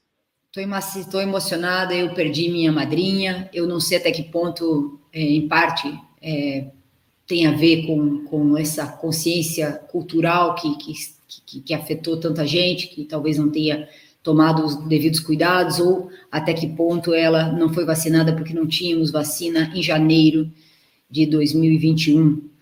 Eu estou emocionado porque imediatamente a gente lembra das pessoas próximas que perdemos, mas é, é muito duro mesmo, é insuportável. Nós estamos aqui atribuindo razões jurídicas, científicas, estamos com melhores pessoas que têm estudado isso, que estão se dedicando a isso, nosso grupo tem estudado isso, Prerrogativas tem se dedicado a isso, e é porque a gente quer tentar encontrar um argumento que possa comover essas pessoas que têm nas mãos o destino das vidas de milhares de pessoas. Então, Conde, eu acho que a fala do Gaba é, é a fala de todos nós, é o que a gente tem que ter. Como disse aqui o Tanuri no nosso chat interno, precisamos de uma boa dose de indignação, senão as coisas não vão acontecer. Eu acho que termina bem o primeiro bloco, não sei como é que você está conduzindo aí agora. Vamos lá, a gente está. Olha, quando, quando o papo é bom, denso, né, dessa qualidade, passa rápido. Nós já estamos no bloco final da live, que é o próximo. Agora a gente vai falar um pouco política, da questão política da CPI. Antes de, de trazer um vídeo para contextualizar esse último bloco, eu quero é, dar alguns recados aqui. É, primeiro, dar um recado do nosso querido Fabiano Silva dos Santos para o Gabas. Gaba, ele diz: Gabas é um dos nossos, é um dos maiores quadros do PT. Grande ministro da Previdência, meu respeito e admiração aqui e todos nós subscrevemos também a admiração pelo Carlos Gabas. Aqui também, pessoal adorando a live, público do DCM, do 247, mandando recados aqui. É, Marco Aurélio ligadíssimo aqui na nossa live. E vamos passar, eu vou passar um, um trecho do vídeo agora da CPI para a gente falar um pouco sobre essa questão política, é, se, é, se ela pode ajudar a acelerar esse processo, e eu acho que sim, mas vamos ver aqui o vídeo do, é, da arguição do Renan Calheiros, do relator da CPI, com relação à Pfizer. Vamos lá. Eu confirmo nossas ofertas para o governo do Brasil. A última. Mas confirma a informação que eu falei em função do depoimento do ministro ah. aqui no Senado Federal? Eu... É uma pergunta concreta. Vossa Excelência confirma essa informação? Essa informação é não não é a informação que eu posso confirmar em relação às ofertas formais da Pfizer. A Pfizer, na oferta do 11 de novembro, ofertou 70 milhões de doses, das quais... Concretamente, a, a, concretamente, Carlos Murilo, a oferta feita em 2020 foi de 6 milhões, como falou o ministro ao Senado, ou de 70 milhões de doses? É uma pergunta concreta. 70 milhões de doses. Muito obrigado. O ex-ministro prestou informação falsa aos senadores? Não posso responder a essa pergunta. Não, porque claro, não mas Vossa Excelência já quantificou a proposta. Muito obrigado. Desculpe a reiteração indevida. O presidente da República, em 18 de dezembro de 2020, declarou o seguinte sobre a vacina da Pfizer. Aspas do presidente da República. Se você virar um jacaré, é problema seu. Se virar um, o super-homem, se nascer barba em alguma mulher aí, ou um homem começar a falar fino, Eles não têm nada a ver com isso. Pergunto. Naquele momento, Vossa Senhoria já estava confiante no fechamento do acordo com o governo federal? Naquele momento dessas declarações? Por favor, se puder responder, será muito bom para a investigação. Bom, vamos lá, foi só um trecho. A gente acabou até, acabei até esticando aqui, mas eu, eu só queria é, é, também contextualizar essa fala antes de passar para a Carol e para a Carol distribuir, acho que é o Mauro Menezes que está na sequência para falar, mas assim, eu tenho uma, uma, lista aqui que todos vocês conhecem, né? É, o governo recusou 200 milhões de doses da AstraZeneca, 160 milhões de doses da Butantan Sinovac, 138 milhões da OMS Covax, 100 milhões da Sputnik, 100 milhões da Pfizer, 20 milhões da Johnson, 20 milhões da Moderna, 20 milhões da Bharat. Total 758 milhões. A gente sabe que, evidentemente, não dá para aceitar todos os contratos de vacina, mas é um pouco excessivo, né? Bom, Carol, é, é, passo para você antes da gente circular esse bloco final. Sim, a ideia desse bloco é que a gente possa discutir um pouco, é, sempre tendo em conta a questão da Sputnik, mas não só, né? Nós já temos agora a CPI andando, outros vídeos que não sei se nós vamos conseguir passar, que mostram exatamente o Bolsonaro, se, se são, são, provas é, contundentes do descaso, né, do máximo mandatário em relação à sociedade brasileira, alguns deles são insuportáveis de assistir, realmente revoltantes a CPI avança e ganha já os contornos para a responsabilização de agentes públicos por crimes concretos, né? Tanto na negligência na compra das vacinas, como você está mencionando aí, em quantidades, como também aquela questão específica da tentativa de fraude. Imagina o, o doutor Amilcar Tanuri, na cabeça dele, o que significa isso? Fraudar uma bula de um medicamento cloroquina. Então, o Cacai também comenta é, para nós, ele mandou uma mensagem dizendo que a comissão de juristas da, da OAB, né, é, de Direito Constitucional, formou, que, que se formou para propor medidas é, para a pandemia, já chegou à conclusão que o presidente da República deve ser denunciado como responsável por omissão, pelas mortes de milhares de brasileiros. Nós temos já algumas denúncias relacionadas a isso, inclusive no TPI. A BJD fez uma denúncia, nós temos aí os estudos que também estão sendo conduzidos pela Desi Ventura. Hoje os jornais anunciam a paralisação da produção da vacina por falta de insumos, expressamente imputam a responsabilidade aos governos pela péssima condução na política com a China, né? Telegramas diplomáticos mostram que Itamaraty intermediou negociações para a compra da cloroquina, um remédio que não tem comprovação científica no tratamento da Covid. Né? E então temos algumas perguntas aqui. Vou mencionar as do Cacai e também uma mais geral. Tecnicamente, esse período que o Brasil fica sem vacina, qual o impacto em número de afetados? Eu não sei se vocês fizeram esse cálculo aí, número de pessoas por dia. O, eu acho que o Gabas tinha isso. Um dia sem decisão da Anvisa, quantas pessoas morrem. É, é uma situação dramática. Né? O Gabas um dia me deu esse cálculo, eu quase caí de trás. Não, que, não com uma relação direta, mas nós estamos falando de números diários, 3 mil pessoas por dia. Né? É possível prever um número maior de infectados nesta faixa etária que deveria estar sendo vacinado? E aqui a pergunta geral, de modo geral, que eu gostaria de fazer a vocês três. Como é que vocês estão vendo a CPI? Ela vai por um bom caminho? Ela traz uma reinstitucionalização do que é certo, do que é errado, dos papéis, dos poderes? Como é que vocês estão vendo aí o papel da CPI? Eu acho que nós começamos com o Mauro agora. Carol, a CPI, constitucionalmente falando, ela tem a missão de estabelecer um mecanismo de controle do poder legislativo sobre a atuação do poder executivo ela parte do pressuposto que os governantes devem prestar contas, devem demonstrar o que fizeram, o que deixaram de fazer e por quê. Mesmo eleitos democraticamente, os governantes eles não são proprietários dos cargos que ocupam. Eles têm que prestar contas.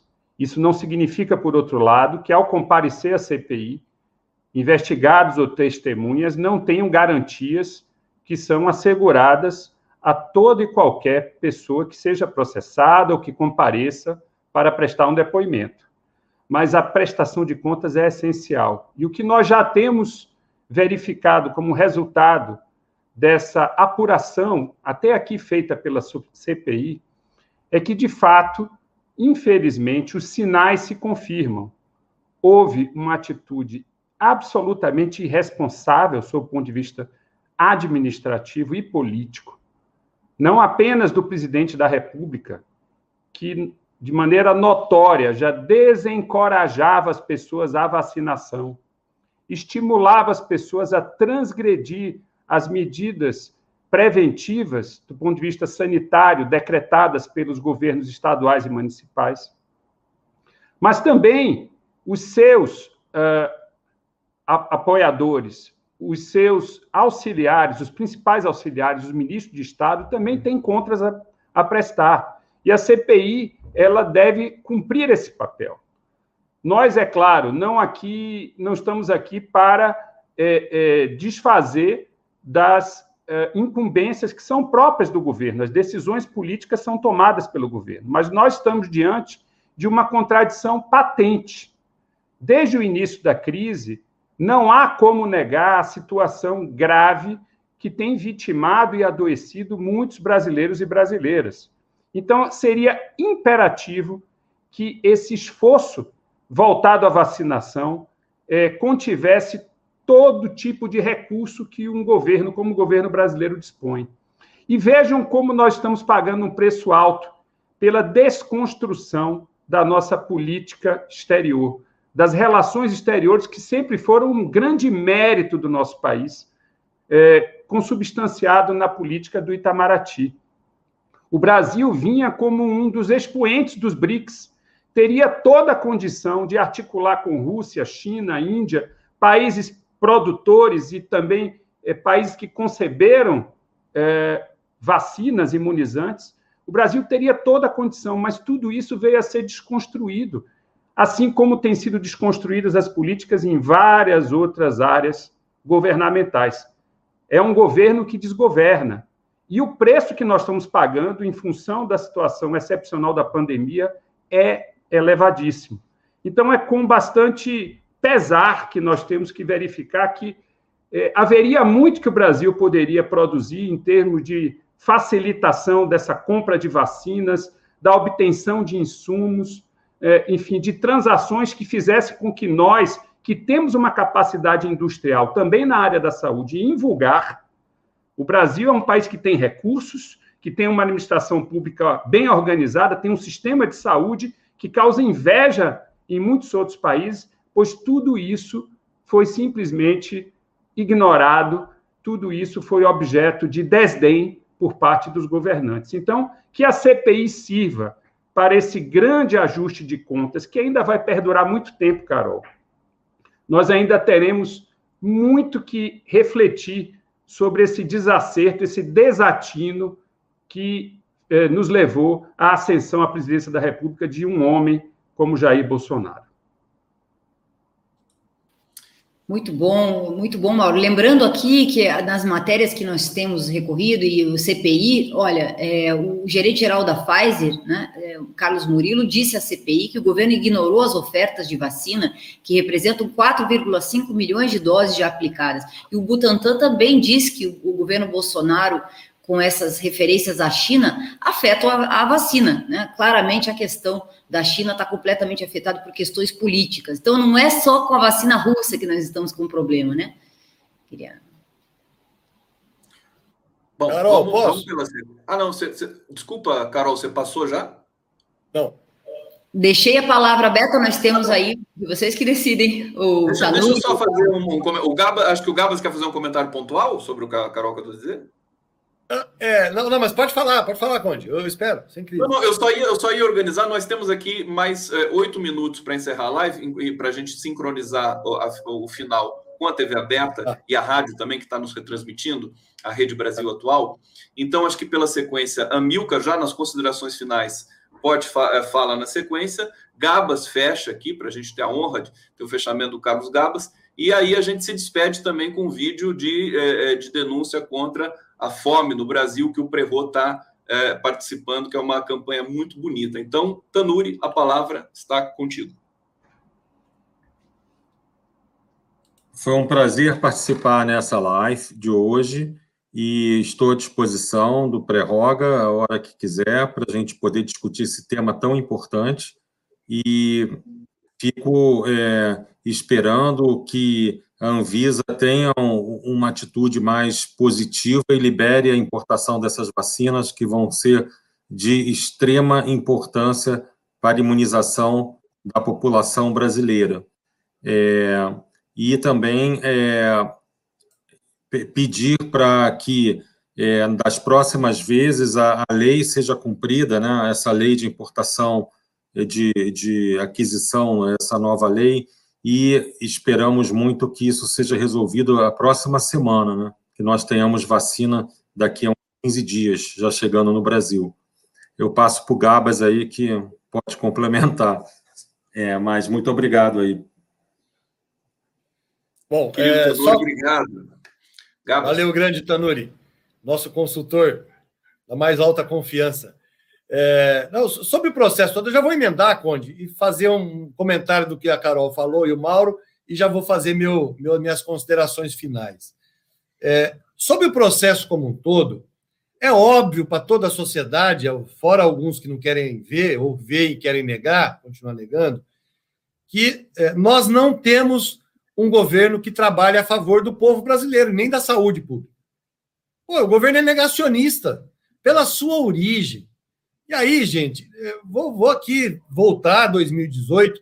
Nós fazíamos um debate em 2018 que o que estava em jogo naquele momento, eu usei muito isso, porque eu acreditava nesse, nessa força é, é, é, figurativa, dessa figura de encruzilhada. Eu dizia em 18 que nós estávamos numa encruzilhada civilizatória. Ou a gente ia para a humanidade, ou a gente ia para a barbárie. Infelizmente, nós estamos vivendo a barbárie. É um, um, governo que prega tortura, que, que nega o ser humano, que nega sentimento, que nega empatia, solidariedade, fraternidade, que é truculento. Não tem como dar certo em nenhum país do mundo, nós já vimos isso em outros locais. Vamos comparar aqui o Brasil estava na mesma atuada dos Estados Unidos no combate à pandemia. Os dois campeões de contaminação, de morte, de desgraceira. Aí lá o Trump perdeu a eleição. Foi substituído pelo Biden, que tem uma visão diferente, que tem uma visão de defesa da vida, da ciência, da proteção à saúde. Olha a situação dos Estados Unidos. Já estão abolindo até o uso de máscara, estão voltando à normalidade. E, e, e esse, esse, comportamento é, negacionista absurdo do nosso governo, é, ele tem reflexos, não é só na saúde, é na saúde indiretamente, porque quantas pessoas estão morrendo, não de Covid, mas das doenças normais que deveriam ser atendidas nos hospitais e estão superlotados? Quantas pessoas voltaram a morrer de fome? Porque ao não ter segurança para trabalhar, a economia para. E para, gente, não é do lado mais forte. Aqui, infelizmente, perdoe lugar comum, mas a gente tem comida na mesa. Nós podemos ficar um, dois, três meses sem trabalhar em casa, trabalhando de casa, que a gente consegue sobreviver. Essa não é a realidade da grande maioria do povo, que tem sobrevivido por solidariedade. A CUFA, a Central Única de Favelas, está fazendo o papel que deveria ser do Estado brasileiro. As entidades religiosas, as entidades de caridade, os governos estaduais, municipais estão fazendo o papel que era do governo federal, que não quer aprovar o auxílio emergencial e que aprovou no começo de 200 reais. Foi o Congresso Nacional que subiu para 600, contra a vontade do governo, do presidente da República, que não queria fazer o auxílio agora para o povo, mas para os bancos deu trilhões de reais. Tem que dizer isso, gente. Eles estão passando a boiada para queimar a Amazônia, para matar indígena, para acabar com a estrutura é, é, do país a estrutura é, é, é, que, que, faz funcionar a burocracia nacional, né? a nossa soberania, estão entregando tudo para dizer que estão combatendo a roubalheira. Fala sério, gente. Mostra o cartão corporativo do Palácio da Alvorada, que está sob sigilo, que gasta-se 2 milhões, 3 milhões, sem dizer onde. Tem muita porcaria embaixo do tapete. A CPI, Carol, vem para isso. A CPI não vem para investigar se gastou com X, com, com é, é, é, hospital de campanha, como fizeram outro dia. Ah, os hospitais de campanha foram fechados. Claro! Você tem que pagar um leito mensal. Se reduziu a internação, tem que fechar. Você paga um leito sem usar, isso é burrice. O governador que fizer isso vai responder no tribunal. Eles usam esses panos de fundo. O que, o que essa CPI tem que investigar é por que, que o Brasil não combateu a pandemia. Por que, que nós vamos bater 500 milhões de pessoas mortas desnecessariamente? O nosso comitê científico faz estudos e faz projeções. Se nós tivéssemos, Carol, desde o início da pandemia, mantido um isolamento de 50% só, só 50% na sociedade, esse distanciamento, nós teríamos menos de um terço das mortes. Muito menos de um terço. E muito menos contaminações. Então é importante a gente saber é, que a CPI está aí para botar luz nisso. Botar luz nisso. Não é, não é um, um processo, ah, mas é de perseguição do governo federal. Gente, no meio dessa desgraceira, o governo federal edita uma norma que triplica salário do servidor de alto escalão, inclusive o dele. Fala sério, gente. Não tem auxílio emergencial para o pobre, mas ele, ele ganha mais 30 e poucos mil reais no seu salário. Tenha dó, gente. Brasil acorda. Nós temos que ir para a rua, com segurança, com distanciamento, com máscara, mas nós precisamos nos indignar. Está morrendo muita gente. O governo não se mexe. E o governo bota cortina de fumaça onde não deveria, onde devia ter luz. Vacina é saída. Eu quero aqui finalizar agradecendo ao presidente do Fundo Russo, que mantém, mantém a disposição de entregar as vacinas. Eu, na verdade, no lugar deles, estaria muito mais indignado do que eles estão. Porque não é possível os caras têm mercado no mundo inteiro. A vacina já se provou eficaz. Aí o pessoal me mandou aqui, pô, Gabas, você falou que tomou a vacina e pegou o coronavírus. Eu tomei uma dose e eu me contaminei logo em seguida, mas não tô com nenhum sintoma, gente. É, é isso, que, que nós temos que as pessoas não morram. Eu tomei só uma, hein? Falta tomar outra aqui, reforça que vai para 97 ponto alguma coisa. Mas o que, que nós precisamos, gente? É que as pessoas deixem de morrer é que o Brasil deixe de ficar preocupado de que seus avós não possam abraçar seus netos, seus pais não podem abraçar seus filhos. Esse isolamento adoece também psicologicamente.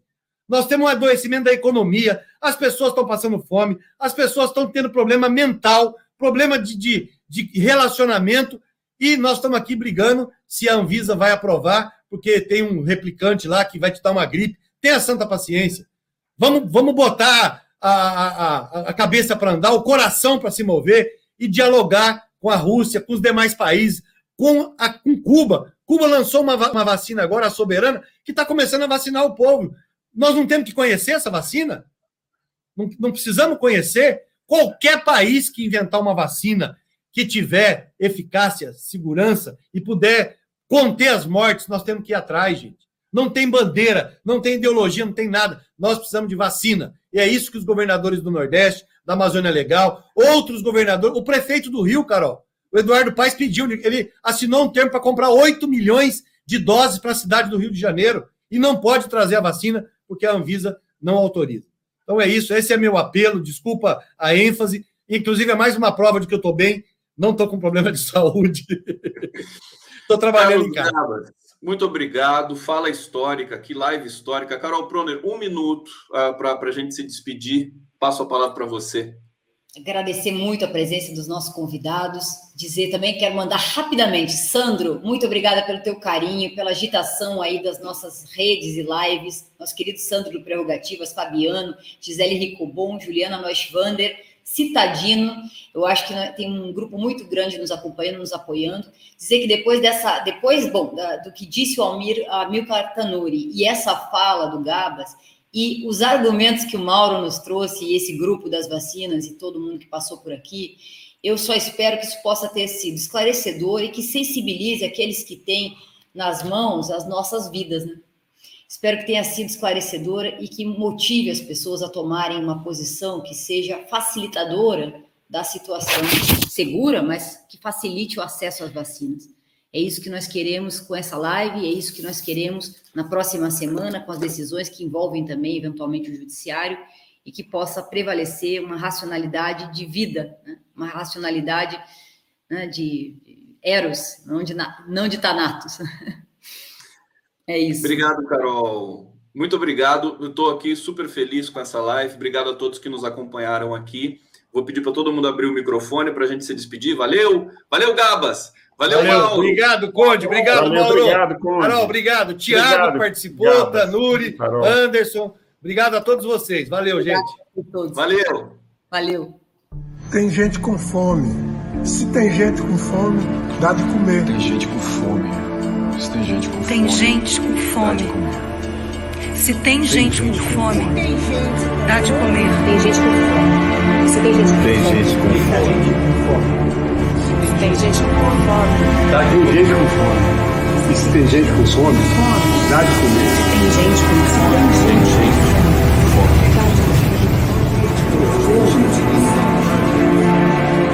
Tem gente com fome. Tem gente com fome. Tem gente com fome. Se tem gente com fome, tem gente com fome. Tem gente com fome. Muita gente com fome. Tem gente com fome. Se tem gente com fome, dá de comer. Tem gente com fome. E se tem gente com fome, dá de comer.